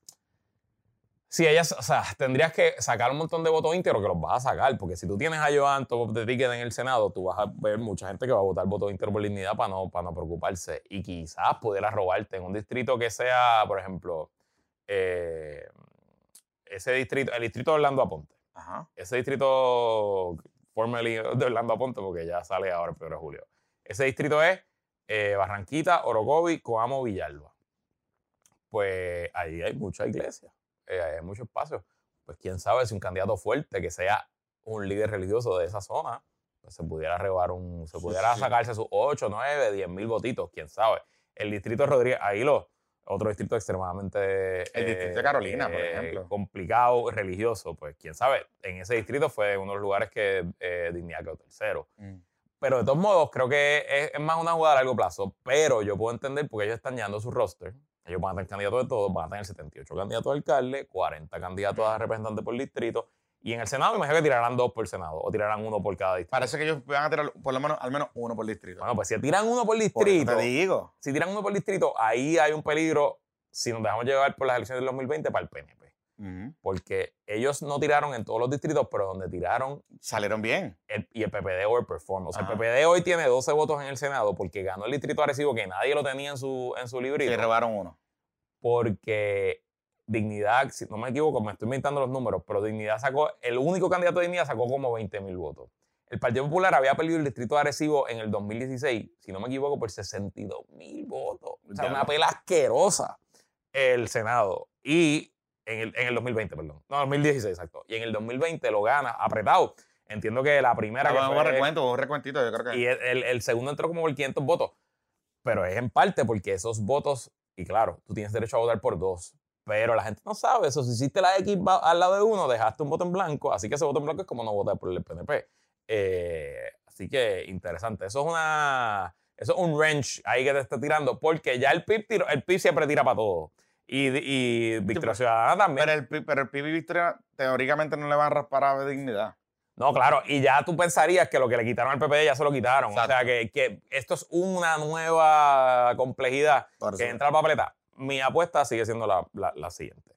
Si este cuatrenio fuera la legislatura más extraña y más multi... La otra va a ser la igual. próxima va a ser- y, y no me... O sea, si yo pudiera ir a Casinometro a apostar, yo apostaría a que por lo menos, ya en el Senado pasó, yo creo que también en la Cámara nadie va a tener mayoría. Y No. vamos a tener que hacer una coalición para gobernar de alguna forma y manera. Sí, sí, sí. Yo pienso lo mismo. Pienso lo mismo y, y- y te digo más. Creo que está the writing on the wall para Victoria Ciudadana y para el PIB también. Ujú. Identificar lugares donde ellos overperform, distritos donde ellos overperform y buscar candidatos que puedan magnetizar en esos distritos. O sea, por ejemplo, Ujú. yo pensaría que va Prado, que overperform en el distrito 3. ¿Era 3? ¿El 3? ¿O el 2? El 3, tres, el tres. va Prado, sí. el de Juan Oscar, que Juan Oscar gana apretado, ahí, a- a- pero bien apretado, pero la noche del evento perdió. Y perdió bien, o sea, perdió, O sea, perdió, perdió, Perdió, perdió. perdió. Y cuando Juan Oscar sale de ese distrito y va a la elección especial, lo que fueron fueron a votar Ni mil personas. ni mil personas, en un distrito que hay casi 10 mil electores. Y que es un distrito que cuando tú lo ves en términos demográficos, sí están las áreas, los barrios y etcétera, pero hay más urbanizaciones que barrios en ese distrito. Lo que pasa es que la gente no sale a votar. Eva sacó a esa gente a votar Ujú. en esa elección. Ujú. Así que yo pensaría, por ejemplo, que Victoria Ciudadana pudiese escoger algunos lugares en Puerto Rico, tirar candidatos importantes y vaya usted a saber qué puede pasar. Obviamente serán más zonas en las zonas urbanas. A ver, lo mismo puedo pensar yo. eh, Había un candidato que Victoria tuvo en el 1, me parece, que sacó un montón de votos, pero, Quedó segundo. que segundo, pero como que ellos lo tiraron como que Va que, o sea, hubo lo- como algo ahí raro. No, lo que pasa es que los candidatos a distrito, y digo, Sí. le pasó a Víctor, le pasa en verdad a todos los partidos. Uno tiene, un- la gente que pues, no se mete en estos asuntos como yo me meto, pensarían que los partidos a nivel central tienen toda una estrategia de De ayudar a estos candidatos y le buscan recursos y los adiestran. Un carajo. Y digo, Tatito Hernández, que estaba corriendo para presidente de la Hizo Cámara, eso, eso. pues lo hizo, pero no lo hizo para los 40, porque él sabe que no va a ganar los 40. So él dijo de yo necesito una mayoría, yo necesito, si voy a colar 3 por acumulación, pues necesito sacar 23 de distrito. Pues cuáles son de los 40, cuáles son los 23 donde más posibilidades yo tengo, los 25, y a eso le puso chavo de dinero. El presidente uno no era uno de esos. Correcto. Este, te lo garantizo que no era uno de esos. Y el candidato a Victoria, pues se, a- se montó en la ola de Manuel Natal, esencialmente. O sea, de ahí es que él coge y cogieron mucho voto íntegro. Eh, que en parte también, Manuel Calderón pierde el, el precinto 4, porque la candidata de Victoria del precinto 4, que es una total desconocida, que apenas hizo campaña y que ahora está en dignidad, by the way. Sí, Eh, es Exacto. Eh, ella no coge voto directo, ella lo coge un montón de votos íntegros, cogió casi dos mil y pico de votos, y Manuel Calderón perdió por 600. Pues si de esos dos mil Manuel hubiera cogido mil, pues hoy sería legislador, hoy sería representante, ¿no? Entonces, pues, esas dinámicas se dieron en distintos distritos en todo Puerto Rico, pero importante es que Dignidad casi no tenía candidatos de distrito, ahora va a tener 40. Por eso. Y eso puede diluir el voto. Puede diluir, lo va a diluir. Claro. Y, yo no me extrañaría que haya legisladores electos con 22, con 25, Y yo con pensaría- 24, con 28%. Y oye, yo pensaría, este, Luisito, que el 2, que es el de Luis Raúl. Luis Raúl, que es donde está la base de esta mitad, Ujú. who knows? Mira, Ángel Matos, por ejemplo. Ángel Matos ganó con 36.45% del voto. La- el candidato del PNP sacó 30.39 y la de Victoria sacó 22.89. Que era un... Tiffany ah, Roena. eh, esa es Tiffany. Sí, Esa fue la del video aquel que si nosotros hablamos de, aquí. Eh, que ahora es la legisladora municipal en la Carolina. legisladora municipal en Carolina. Luis Raúl Torres, apretado, ganó por 163 votos, 31.54. El del PNP sacó 30.91. El de Victoria, un muchacho se llama Fernando Villaespesa Saldondo, no sé quién es, sacó 24.28. Y el del PIB sacó 12.22. Wow. Precinto 1. Como te dije, Alberto Ader, que será el de Victoria, quedó segundo. Pero una pela, porque Di Charbonnier sacó 42.35%. Sí. Y Alberto Ader, que sacó 22. Y Tata Ortiz del PPD sacó, 20 digo, sacó 23.98. Y Tata Ortiz sacó 22.71. Eh, o sea que no eran personas extremadamente conocidas. eh, Sí, pero te jalan votos. o sea, pero en casi ningún distrito, en casi ningún distrito, eh, Dignidad tiró candidato. Y ahora no, ahora van a tirar en todo. Así que eso, mira, por ejemplo, mira dónde tiró candidato. Distrito 14, que eso es el de Memo, Arecibo y Atillo. Dignidad quedó tercero, por encima de Victoria del PIB. Sacó, un Edwin Mieles Richard sacó 10.59%. El distrito de Rodríguez Aguilo, Manatí, Ciales, Florida, Barceloneta, Arecibo. Dignidad no tiró candidato. Y Rodríguez Aguilo ganó nada más por 300 votos ¿Así? el distrito de Orlando. Eh, Villalba, Covid, Coamo, Barranquita. Orlando dio una pela, sacó 51.80%, pero Dignidad no tiró candidato. Así que nada, va a ser algo bien interesante, va a ser algo muy interesante y como hemos dicho varias veces, tremendo momento para tener un podcast. Ah, mira, ¿sabes dónde tiró Dignidad? Tiró un candidato también en Ponce, en el 24, en el de Tito Fulquet, Mm. y quedaron cuartos, nada más, 9.48% del voto. En el de Cheito, no, el de Domingo Torres, también tiraron, quedaron cuartos, pero sacaron 10.42%. Así que nada, sigue ahí, que le tengo que abrir la puerta a mi suegro que está llegando a casa. Mira, este. Oye, importante, importante algo aquí. eh, vamos, ¿Qué pasa? vamos un, un- un poco para el Palma Wars. Ujú. Se nos cayó un jockey. ¿Falta poco o falta mucho? Bueno, hablamos del episodio pasado de que habíamos visto movimientos en los grupos pro Diego, eh, de que la cosa parecía que por fin ya Y se decidió y el hashtag era falta foco y recibimos un par de feedback, incluyendo uno de los principales que nosotros conocemos, que es miembro de la comunidad patroncita, que nos puso hashtag falta poco. Así que parece que falta poco. Bueno, y me puse a averiguar. Ajá. Pero antes de averiguar, Cano y Carlos Mellado. Ay, Dios mío. ¿Qué, Es- qué es la que hay? ¿Esa foto es reciente? ¿Sí? Ok. Yo- ¿Fuimos nosotros los primeros que la subimos? No, fue- la, la subió otra gente. la subió Noticias, Noticias, PR, Noticias PR, algo así. esa, ajá. Es en Toa Baja. Pues dice que es una No, barra. fue en Cataño, no fue en Cataño. No, fue una barra en Toa Baja, pero Cataño y Toa Baja es la misma cosa. O sea, es área libre. La, o sea, lo que le he visto, Cataño y toda baja, olvídate. Y hay una foto de eh, eh, Cano Versace en su versión pobre. Pobre. Balsú, feo, de Feo, está feo, está feo. Está En feo. una O sea, tichel de Marshall, o sea, no es Ya una no es. Cano Versace, no, ya él es Cano, pues. Por mi madre, que lo que tiene en la, en la muñeca es o una puca No, él tiene un tatuaje, acuérdate. No, no, pero lo que tiene en la muñeca es una puca o un rubber band. O sea, a ese nivel, ¿no? Muy lejos de un Rolex, ¿sabes? Y con una Henneken. La barba es trazajada. Y al lado, pero sentado al lado, con un trucker hat, azul PTP, En una, foto, en una foto un troque y en otra foto no. con una camisa de cuadrito fea, aquí media abierta, tirado para atrás, con los ojos cerrados, de que sabe unas cuantas, el honorable secretario de salud, Aspirante a comisionado residente. aspirante a comida residente, Carlito Mellado. Carlitos Mellado. Bad look, Carlito. Bad look. Bad look. Bueno, mira, aquí, y estoy aquí leyendo de Metro, unas imágenes corren en las redes sociales que captaron, bla, bla, bla, fue tu, tu noticia PR quien la publicó. Dice, sin embargo, Mellado, quien envió declaraciones escritas al noticiero Noticentro Amanecer, dijo que solo saludó al exalcalde, que no es que estaba compartiendo con mi familia y amistades y él vino a saludar. Yo no estoy de acuerdo con su acción y las condeno. Ahora bien, no le di ningún saludo a una persona, no estaba compartiendo. Eso me di- eso, esa es la historia, esa es la versión que está corriendo por ahí, porque Ok. ya averigüé, y esa es la versión que aparentemente Carlito Mellado estaba en este sitio Puede ser. con su familia y llegó el Cano y que el Cano supuestamente pues lo saludó, pero que el Cano se quedó allí, como que quería, no sé si cachetear, no sé, pero eso- esa es la versión que están diciendo por ahí. Puede ser.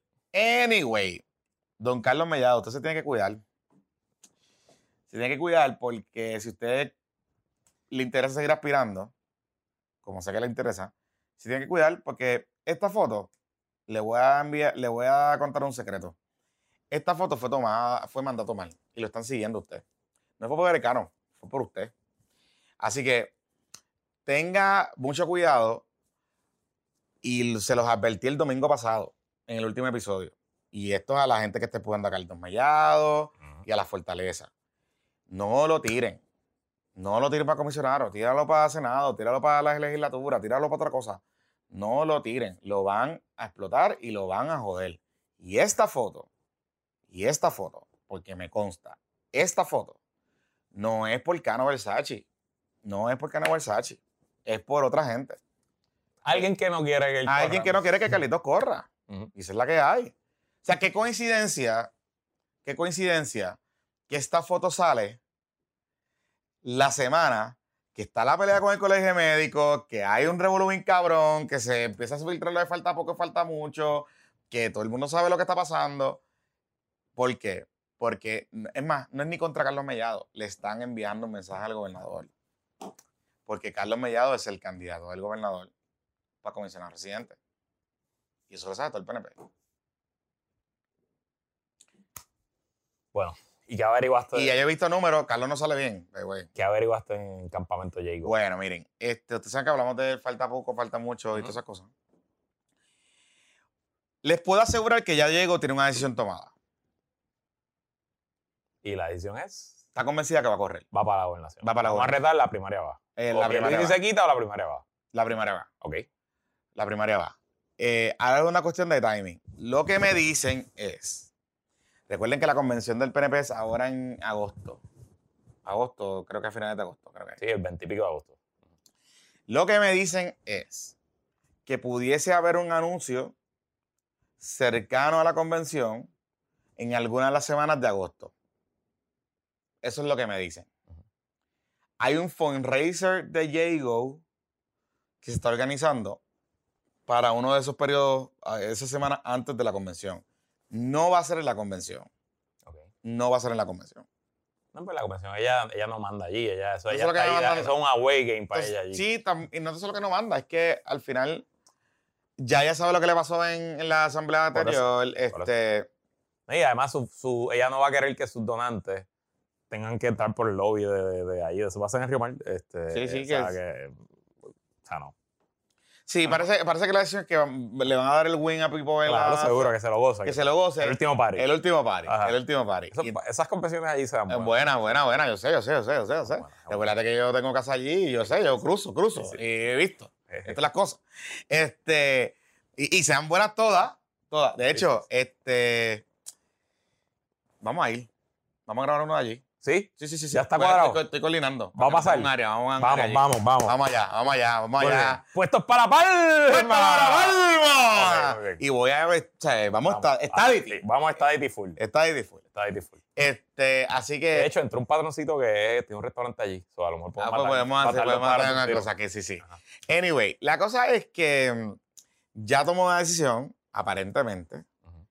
Esa decisión significaría que la primera semana, entre la primera y la segunda semana de agosto, abre un anuncio en una actividad de un fundraiser que hay. Pista Colina para esa fecha. Ok.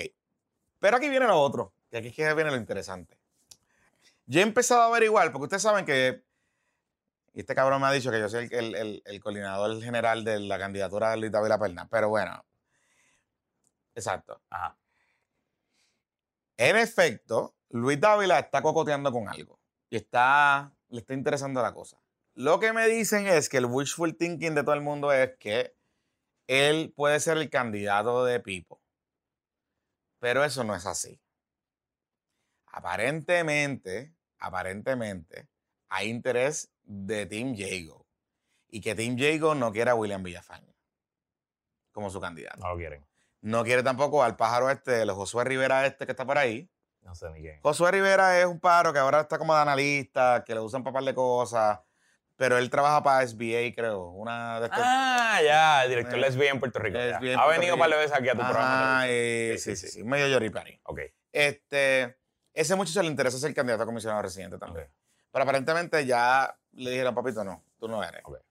Y eh, creo que va a aspirar para Cámara, o no sé. En el PNP siempre corren como 28 personas. Sí, sí, sí. como- Quiquito no va.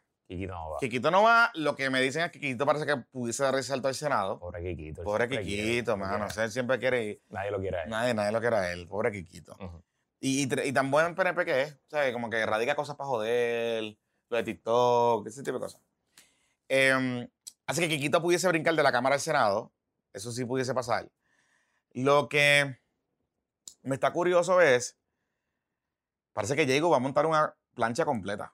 O sea, candidato a crossboard. Buscarle candidatos para retar a Pipo, a menos que los que brinquen de Cámara y Senado para hacerle fuerza a Diego. Yo no sé. Yo veo a la fortaleza muy pasiva con este tema. Yo pienso que ya están convencidos de que ya no va a correr. Yo creo que todavía hay una gran probabilidad de que ella no corra. Ok. Pero todo indica que ella va a correr y que ella ya tomó una decisión en esa dirección. Y que el anuncio lo, lo estaría adelantando para el mes de agosto. Y yo veo políticamente a la fortaleza muy pasiva. Y al gobernador muy pasivo. Honestamente, o sea, yo te voy a hablar bien claro. El, pero es que estamos en verano. Sí, pero sigue- Johnny, hay eh, que él- para la casa de playa. por eso te digo, pero, o sea, yo pienso que él sigue siendo, o sea, él sigue siendo el incumbente y el incumbente es to be incumbente. ¿Verdad? Y, con todas las implicaciones que eso pueda tener. Pero Luisito Marí. Jennifer se monta en el canam, baila. ¿sabes? Tiene unas cosas que no es una candidata fácil de tumbar. No, para nada. Es la, es la política con los mejores números en Puerto Rico. Por, por muchos años ya. Y no, nada, no importa lo que le haga, quién le dire, quién sale contra ella, ella mantiene esos números.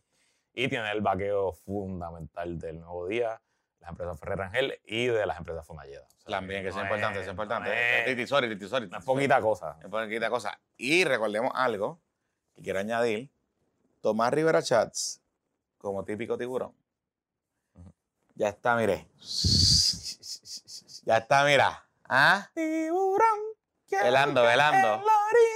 Velando. Y parece que está velando la guira. Y puede hacerle un carrazazo a. a Pipín. Este. O sea, que se le va a virar Tommy. No, yo creo que Tommy no se le va a virar públicamente. Yo creo que Tommy va a hacer lo mismo que siempre le hace, que él se va a quedar neutral, que él va a decir que siempre es candidato, pero por detrás le está, le está metiendo en la cuchilla y todas esas cosas. Así que nada, Luisito Marín. Luisito Marín, que se cuiden, Está de lo más interesante, ¿no? Ya veremos. que se cuiden, que se cuiden. Y el secretario del Departamento de Salud, ojo, ojo, mire, sea más juicioso, sea más juicioso. Ah, yo sé que a usted le gusta andar por ahí sin escolta, eh, sin gente que lo, lleve. nítido, Eso está, eso está nítido. Yo lo he visto en, Pla- en Plaza Carolina, solo por ahí. Eso está súper nítido. Y hablando con la gente, súper accesible. Eso está genial. Pero ojo, si usted quiere correr el corillo, corille, lo están velando y le van a sacar muchas cositas. Yo el domingo le di un hint de las cosas que hay por ahí. Y lo que le estoy diciendo, no lo tiren, no lo tiren, porque lo van a joder. Mira, Más para terminar por vuestros para los cangrejeros. Rápido, eh, no, no hubo golpe de Estado en Rusia.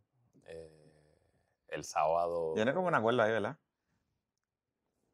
Es algo extraño, ¿verdad? No sabemos todo, pero, ¿verdad? Cuando dejamos el programa aquí, eh, ya habían, si no me equivoco, las tropas de Wagner o habían tomado, iban en camino a tomar la, Wagner, ¿cómo es Wagner? Wagner, la, la ciudad de Rostov-on-Don, que es la ciudad al sur, eh, cerca de la frontera ucraniana, de donde se corre toda la guerra, toda la logística de la guerra. Por ahí pasa todo el equipo, ahí está el mando mayor, las órdenes, las tropas llegan ahí primero y de ahí se van al frente. Eh, lo interesante es que Wagner tomó la ciudad sin ningún tipo de resistencia. Entraron sus soldados a los edificios militares y se quedaron con el control de, de los edificios sin ningún tipo de resistencia. Y de ahí salió otra, varias columnas armadas eh, con tanques y otro equipo pesado camino a, a Moscú.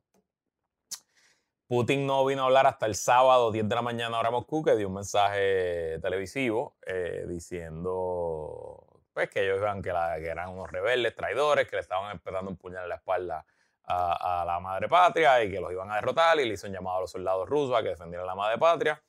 Pero nada pasó, eh, las columnas siguieron avanzando, fueron atacadas en algunos puntos por la aviación y por helicópteros.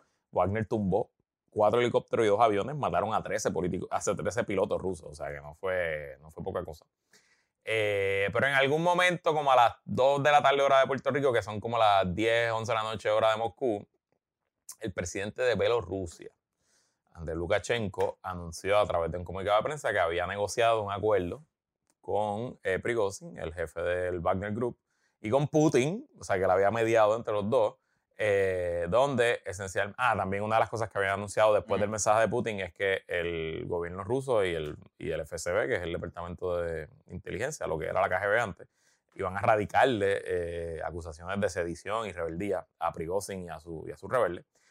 Bueno, pues el acuerdo llegado, negociado por Lukashenko, que es el presidente de Bielorrusia, Bielorrusia es un protectorado esencialmente. Mm. Lukashenko tiene el puesto porque Putin lo defendió después de que perdió unas elecciones. Eh, pues el acuerdo es que eh, Putin no iba a radicar los cargos, el gobierno ruso no radicó los cargos de traición, y Lukashenko se iba a mudar, se iba a exiliar a Bielorrusia, desde donde va a vivir el resto de sus días ¿Ah, sí? el resto de sus días. Veremos si llega el próximo cumpleaños, pero el resto de sus días. Eh, y eh, iba a haber una amnistía para todos los soldados que No, participaron. no lo van a matar. Bueno, ahora. Bueno, bueno. O sea, yo, yo no sé cuán seguras son las ventanas en Bielorrusia. Eh, y las tropas, pues entonces él dio una orden, Prigozhin dio una orden y sus tropas regresaron y no llegaron a. Y se acabó el Wagner y Group. no llegaron, pues se acabó. Entonces hoy, ya sabemos hoy que el primero de julio Wagner Group va a desaparecer, que su equipo pesado, sus tanques, sus camiones van a ser absorbidos por el ejército ruso, pero que eh, Prigozhin va a poder seguir operando y entrenando a las tropas del ejército de Bielorrusia. Desde Bielorrusia se quedará ahí en Minsk, eh, etc.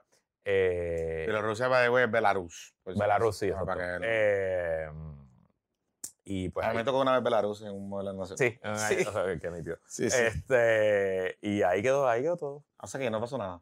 No pasó nada. Excepto los poros de 13. Ah, los 13 pilotos muertos. Eh, Prigozhin va a pagar 50 millones de rublos en compensación a, a la familia. Eso que, bueno. O sea que cada vez que escucho más de esto, pienso que es como que medio stage para levantar un poco el No es- orgullo. Es, que no es stage, No. porque el golpe, o sea, la debilidad que muestra Putin en esto es, es un- O sea, recuerden, Putin es esencialmente, no podemos pensar que esto es un país normal, ¿verdad? Esto no es una democracia que él llegó allí porque salió electo y porque la gente respeta las instituciones. No, esto es una mafia. Y, y Putin es el capo de, todo- de todos los capos, el Capo de jefe, de- capo. el jefe de los demás. Y debajo de él pues, hay unos oligarcas y unos ayudantes y unos que son sus capos de su área. Y todos rinden tributo pa- de abajo para arriba, no de arriba para abajo. Entonces, que uno de los capos, que uno de los principales, de los que ha estado con él desde, mm, por muchos años, que empezó desde literalmente vender el carrito hot dog en la calle hasta ser un billonario a cargo de una fuerza mercenaria que responde a los intereses de Rusia en todo el planeta, Mm. que ese tipo se pueda virar y te pueda mandar 20.000 soldados hacia Moscú y que ese tipo esté vivo hoy y que tú hayas querido ir a buscar a un subalterno a que negocie a nombre tuyo para... No sé, mano, no sé. Este, complicadito. O sea, imagínate que fuera al revés, imagínate que Blackwater estuviera invadiendo Washington DC. No creo. Eso es, lo- lo- Que tú, por eso, pero y que, los, y que ningún soldado del ejército americano le haya disparado a los mercenarios que estaban tomando de camino a la... Está complicado. No sé, pero ya veremos. ya veremos. Mira, esta semana Mañana es el cuarto juego. no, Sexto juego. Estamos perdiendo 3 a 2. Hemos perdido dos juegos corridos contra San Germán. Gracias a todos y todas los que sintonizaron. Ahora vamos compuestos para los cangrejeros. No, sí. Y no es que hemos perdido, es que hemos perdido mal. Bueno, pero el juego del sábado perdí, no perdimos tan mal. Pero el de ayer, sí. El otro, el de la El pela. de ayer en el Arkelio fue un desastre. Y, y estuvimos jugando La primera mitad jugamos bien. tres quarters bien. El cuarto quarter fue que nos jodimos. Bueno, pero el cuarto cuarto, pero nos fuimos para el tercer cuarto perdiendo por 9 porque estábamos. Sí, pero aún estaba, o sea, estaba cerrado, o sea, estaba posible. Ajá, ajá. El, ya que el cuarto quarter, pues ya. Oye, lo que, lo que me preocupa es que no había visto en esta serie, lo que vimos en la serie del año pasado, que están medio quitados los muchachos. Como que Sí, ayer se siento que ayer se les cayó, todo el mundo se les cayó y ya estaban que se joda todo. Y hay que ver, vamos a ver. Digo que es un juego todavía. Nada, yo no me quito, vamos mañana. Allí madre la que se quita. y después madre que un se juego séptimo en el Arkelio, pues cualquier cosa puede pasar. La madre que se quite. Y si no, pues nos podemos ver el béisbol. Digo, a mí, a mí, honestamente, a mí me encojona perder cerrado. Sí, es verdad. Peleé por mucho. Yo- el sábado yo, yo salí de allí de lo más tranquilo. Y ayer estaba también de lo más tranquilo. Ayer porque pues fue ya que, carajo. la, la, pues, la neta, estuvo o tan cabrona. Digo, o sea, porque al principio decía, "Diablo, vamos a sacarle la cancha a estos cabrones. porque nos fuimos adelante por 11 en el Sí, segundo. sí, pero entonces ellos metieron. ron, sea, yo, yo decía, hoy nos robamos otro juego. Nos fuimos adelante por 11. Estaban apagados. Los cangrejeros que estaban allí, que se fueron cuatro Pompeados. guaguas desde el Clemente, estaban pompeados, se oían por la transmisión. Los, Sí. los, los comentaristas estaban dando partido. Ajá. Pero nos metieron 4 de 3 en. Nos metieron 3 de 3 es y, una, un foul y vale en 2 minutos. De tres, de tres. Ayer fueron un montón de tres. sí. Metieron 15 de 3. Nosotros metimos 4. Sí, sí, sí, sí. sí. Y honestamente, siento que nuestro equipo. Oye, pero la iglesia se la cogió bien en serio. No, pero la iglesia fue en bendito. Pero siento que nuestro equipo, eh, como no nos está cayendo el tiro de 3, no nos está cayendo. Nosotros tuvimos buen tiro de 3 toda la temporada. Obviamente, Stockton era parte de, ese- de esa dinámica. Pero no nos está cayendo el tiro de 3, pues estamos dependiendo de, de las penetraciones y tenemos un buen, tremendo jugador, empezando por Matías, nuestro pues, pues, Mu- Mudai, el propio Farid. Pero una vez nos hacen el ajuste para, para el, la penetración, el, pues, ajuste, el ajuste de ayer que hicimos, que empezamos con un cuadro más bajito y más rápido. y más rápido, funcionó súper cabrón. Sí. Funcionó bien cabrón. Pero, este, nada, no tuvimos suerte. O sea, yo creo que o sea, se tenía que meter un poquito más la bola de afuera. Y Emi Andújar en- está teniendo una terrible serie. Yo creo que él está lesionado, de verdad, no está jugando, no sé. Sí, no sé. Mira, este, pero, ¿qué les puedo decir? Bueno, hubo, hubo una jugada ayer. Es que el fanático es ciego. Ayer fue, bueno, anoche fue la, la noche de las técnicas, porque hubo como seis en Mayagüez que votaron gente. Hubo un motín en hubo Arecibo. un motín en Arecibo eh, pues, cuando los barrieron. Guaynabo, Felicidades a los Mets. felicidades. Barrieron a los Qué bueno que sacaron a el carajo A los cabrones, a los capitancitos. Y entonces, este, en San Germán hubo una técnica y amagues de varias técnicas también. Este, sí, ayer fue el día de Pero la... la San Germán la dieron, se la dieron a Farid ahí como a los dos minutos empezando el juego. Y fue por mirarlo, porque ni siquiera fue por mirar mal al jugador, a, a, Pela- y no en- a Pelacoco. No, a Erasol, a Era Erasol. eso, exacto. Y entonces, en Carolina no hubo técnica. Pero en Carolina, Carolina puso contra la pared a quebradilla al Almighty Pirata 3 a 1. 3 a 1. Increíble. Está contra- fuerte, está difícil. todo pronóstico. Sí, así que eh, está, en verdad está bien entretenido. Yo lo que quiero decir es lo siguiente. Corillo, esto es un juego. O sea, esto es un deporte. Esto es, o sea, podemos apasionarnos bien cabrón y claro que sí, yo voy a cocotear y si tú me tiras yo te voy a tirar y qué sé yo. Pero llevarlo a lo personal, como yo he visto que lo han cogido, particularmente la fanaticada de San Germán, lo han cogido bien personal, cogieron bien personal lo de Chente, cogieron bien personal lo de nosotros. Ujú. O sea, en las transmisiones nos mencionan a cada rato. O sea, como que, ok, gracias por la pauta, cool. la O sea, pauta. como que no pasa nada, it's ok. Pero de ahí a brincar a tú tratar de crear una- un ambiente hostil e inseguridad. O sea, el sábado cuando fueron al, al, al Clemente, mano, estaban provocando situaciones, nos mandaron a tirar fotos, ¿sabes? Como que a mí no me molesta, a mí no me importa, pero nosotros estamos con niños y con jóvenes que van a los juegos y que se pueden sentir un poquito inseguros con esta situación. Y una cosa es joder, y una cosa es que nosotros le gritemos a los árbitros, le gritamos a los jugadores y, y le Al llorón Eddie- de Eddie. al llorón de Eddie y que yo le pueda decir que es un mamabicho que lo es, Mm. o sea, que me reafirmo, no lo voy a borrar del tweet como han querido que lo haga. Pues, it's okay. Ah, que si estoy mordido, pues claro que estoy mordido, perdí. Perdí, puñeta, perdí.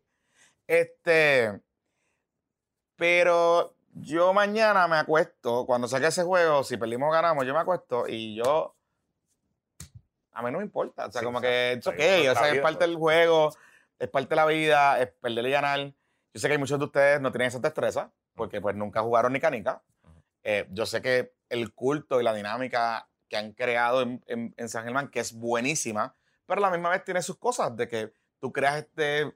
Yo tengo Ay. más troles de San Germán peleando conmigo que de PNP. Claro, claro. Entonces, ¿qué pasa? Que Digo, Eh, peleando con ellos solo porque yo le Sí, no, pero, pero, pero un punto y un tema, y, y a lo que voy con esto es un tema, porque se habla mucho de lo que hizo Muidad y la, cosa, las malas crianzas. Ayer Angelito también hizo otro papelón en Mayagüez y qué sé yo, y, y Mojica por poco le mete las manos a un árbitro. Yo y el motín en agresivo. Que Y el motín. Pero la misma vez, los fanáticos esta temporada, y eso es lo que iba, los fanáticos esta temporada, salvo contadas excepciones, sí ha habido un aumento en el tema de la violencia en las gradas. Han habido muchos más motines, muchas más eh, situaciones de agresiones, agresiones verbales, eh, y la cosa se ha puesto un poquito hostil. Y, y, Sí, sí, la la pelea. pelea, en agresivo. esa loca. sí, Fue de sí. fanáticos, no fue de los Fue jugadores. fanáticos. En agresivo. Y por eso les digo, fue. Y lo que pasa dentro de la cancha, si los jugadores van a cocotear y van a pelear, pues eso Seguro. es dentro de la cancha. Pero lo que pasa es fuera de la cancha. O sea, yo quiero que la gente pueda seguir yendo a las canchas cómodo. O sea, yo quiero que, la- que el palcón once Guaynabo pueda sentirse cómodo y le recibo. Ujú. este, y viceversa. Que los cangrejeros que van en la guagua. Oye, hubo un evento que no se cubrió mucho, pero. Y porque los pelafustanes de la transmisión de San Germán lo hicieron con toda la intención. En el juego anterior, de el, el- el primer juego de la serie Lo hablamos aquí. de, de San Germán. Hicieron llorar a una nena de 12 Hicieron años. llorar a una nena de dos años y agre- intentaron agredir a uno, Sí. a un miembro de la bancada que estaban allí, que estaban disfrutando del juego. O sea, como que no estaba pasando absolutamente nada, un juego tranquilo. Y tuvo que venir la seguridad del equipo de Y Santurce. ayer dando una pela también estuvo a lo loco. la- Hubo un problema. Porque una cosa es, y es lo que nosotros decimos, grítenle a los jugadores, Sí. y a los coaches, y a los árbitros, pero no se viren a gritarle al que está No, y se pueden gritarle, o sea, tú puedes gritarle que, que él y tu papá las haga la picada. pues, llorar, y- seguro, eso es Mano, eso está cool, eso está cool, eso está chévere. Pero de ahí a tú tratar de provocar una situación de, ¿sabes? de violencia. de violencia, todo el mundo está metido en palo en un momento dado. Ujú. Este, yo sé que la seguridad de las canchas están bastante buenas en el término de que no permiten pues, pues, entrada de armas y todo ese tipo de cosas, pero pueden pasar cosas afuera. Sea, y yo quiero que la gente siga yendo a las canchas, yo quiero que la gente se sienta cómoda, que pueda ir, decir, ¿sabes qué? Me estoy quedando en Cabo Rojo, voy a ir a un jueguito en Mayagüez Claro. de mi equipo. O voy a, o me estoy quedando por, por Palguera, voy a ir a San Germán un jueguito. Y Claro. sentirse cómodo de tú poder ir a la cancha y disfrutar del básquet porque la liga está muy buena. Yo no estoy con la teoría esta, que porque vienen con la teoría esta de que si eso es la liga más dura del Caribe, el maleanteo, eso provoca. Yo no creo eso tampoco. Yo no creo eso tampoco. Lo que sí es que los árbitros, y esto sí es a la liga, los árbitros tienen que ser mucho más conscientes y controlar los juegos cuando hay que controlarlos. Ayer, la- el maratón de técnica, pues yo pienso que está bien, Ujú. porque tú controlas el juego de temprano y pues está bien y tú empiezas a pitar. Pero lo que ha pasado en los juegos anteriores no ha sido eso. Lo que pasó el sábado en Santurce, eh, eh, lo- el pito estuvo cabrón y permitió un montón de cosas y que provoca problemas. O sea, lo, lo que termina pasando con Farid al final, la gente dice, ah, es que eh, Edicaciono fue a saludarlo y Farid no sé qué carajo. Cabrones, Edicaciano mandó a Pelabicho, Ujú. que no había jugado en toda la temporada, en toda la serie. Esencialmente lo metió a meterle una falta antideportiva a Farid.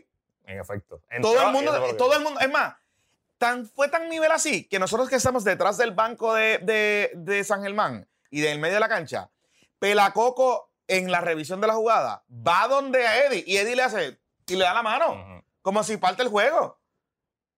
Es tú pretender que este cabrón de Eddie, que lo hace con toda la intención porque es parte del libreto, de meterte en el. Oye, yo entiendo toda esa cosa. es su, es su estilo Eso como es coach. estilo. Eso es es estilo una coach. mamabichería. Eso es estilo. O sea, si tú vas a un juego con dedicación de coach, él está hablando con los árbitros Todo el tiempo. los 40 minutos. Y provocando los 40 situaciones. minutos. provocando situaciones. Entonces tú tienes, entonces los árbitros se la dejan montar y provocan situaciones. ¿Qué pasa? Pues lo que pasa al final del juego con Farid, pues se pudo haber evitado.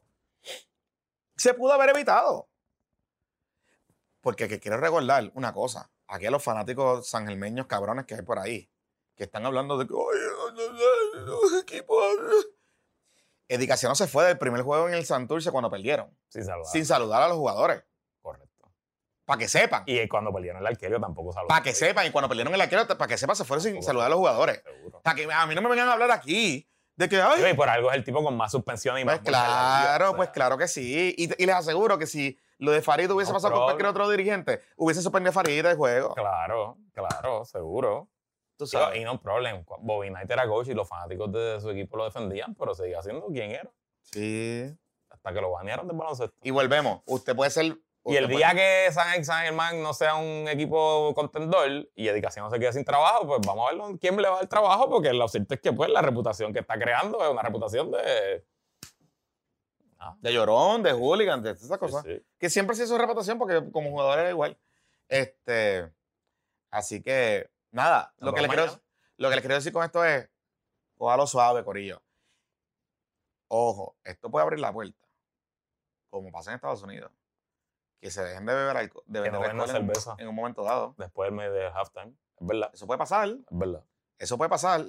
Así que ojo. Digo, porque, o sea, ahora mismo, como no ha habido incidentes graves, excepto alguna ceja rajada o alguna nariz con sangre, pero el día que hay un incidente de verdad, Ajá, los primeros que van a pedir que no se van a ser los mismos políticos.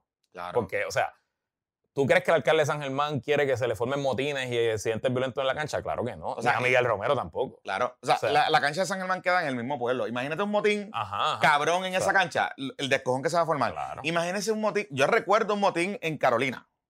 Que la gente esencialmente sale de la cancha y estuvieron corriéndose por todo el pueblo. O sea que, suave. Suave.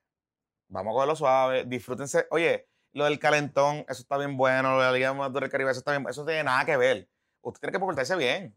Usted tiene que tener deferencia y decencia con los demás, con los demás. Y usted cuando esté en una cancha, grítese y díganle todas esas cosas, pero no tiene que ni insultar eh, con epítetos racistas, ni epítetos homofóbicos. Eso está diciéndole viejo pato a muñeca. Está totalmente de más. Totalmente de más. de- totalmente de más. Tú sabes, eh, muñeca es un fanático que va a todas las canchas. Y no te solo va al deporte, a, a baloncesto masculino. Va a femenino, Ujú. va a, eh, a voleibol, va a pelota, va a todos lados, va a todos lados. Y, es, y así hay un montón de gente. Así hay un montón de gente. Y yo quiero, o sea, yo voy con mi hija a los juegos. Y yo quiero que mi hija ten- sienta ese amor por un equipo. Como yo sé que la fanática de San Germán lo, lo quiere hacer con el culto y sus nenes y la cosa. Claro. Pues yo no creo que mi hija se abochorne. Por el, yo meterme una pelea por un ¿Tú te imaginas? estúpido. Un estúpido allí. Que se pusieron estúpidos el, el otro día. Tú sabes. Y pues. Que la fuerza lo acompañe, se me cuidan, muchachos. Bye. Nos vemos el miércoles. ¡Sin No, miedo! el miércoles, bueno, el miércoles en Clemente y en PPP el domingo. Eh, ¡Sin miedo! Sin miedo. Y el weekend, la semana que viene hay que hablar, porque tenemos el 4 de julio. Nah, vemos cómo hacemos. Nos vemos, Corillo. Bye. I believe in belief.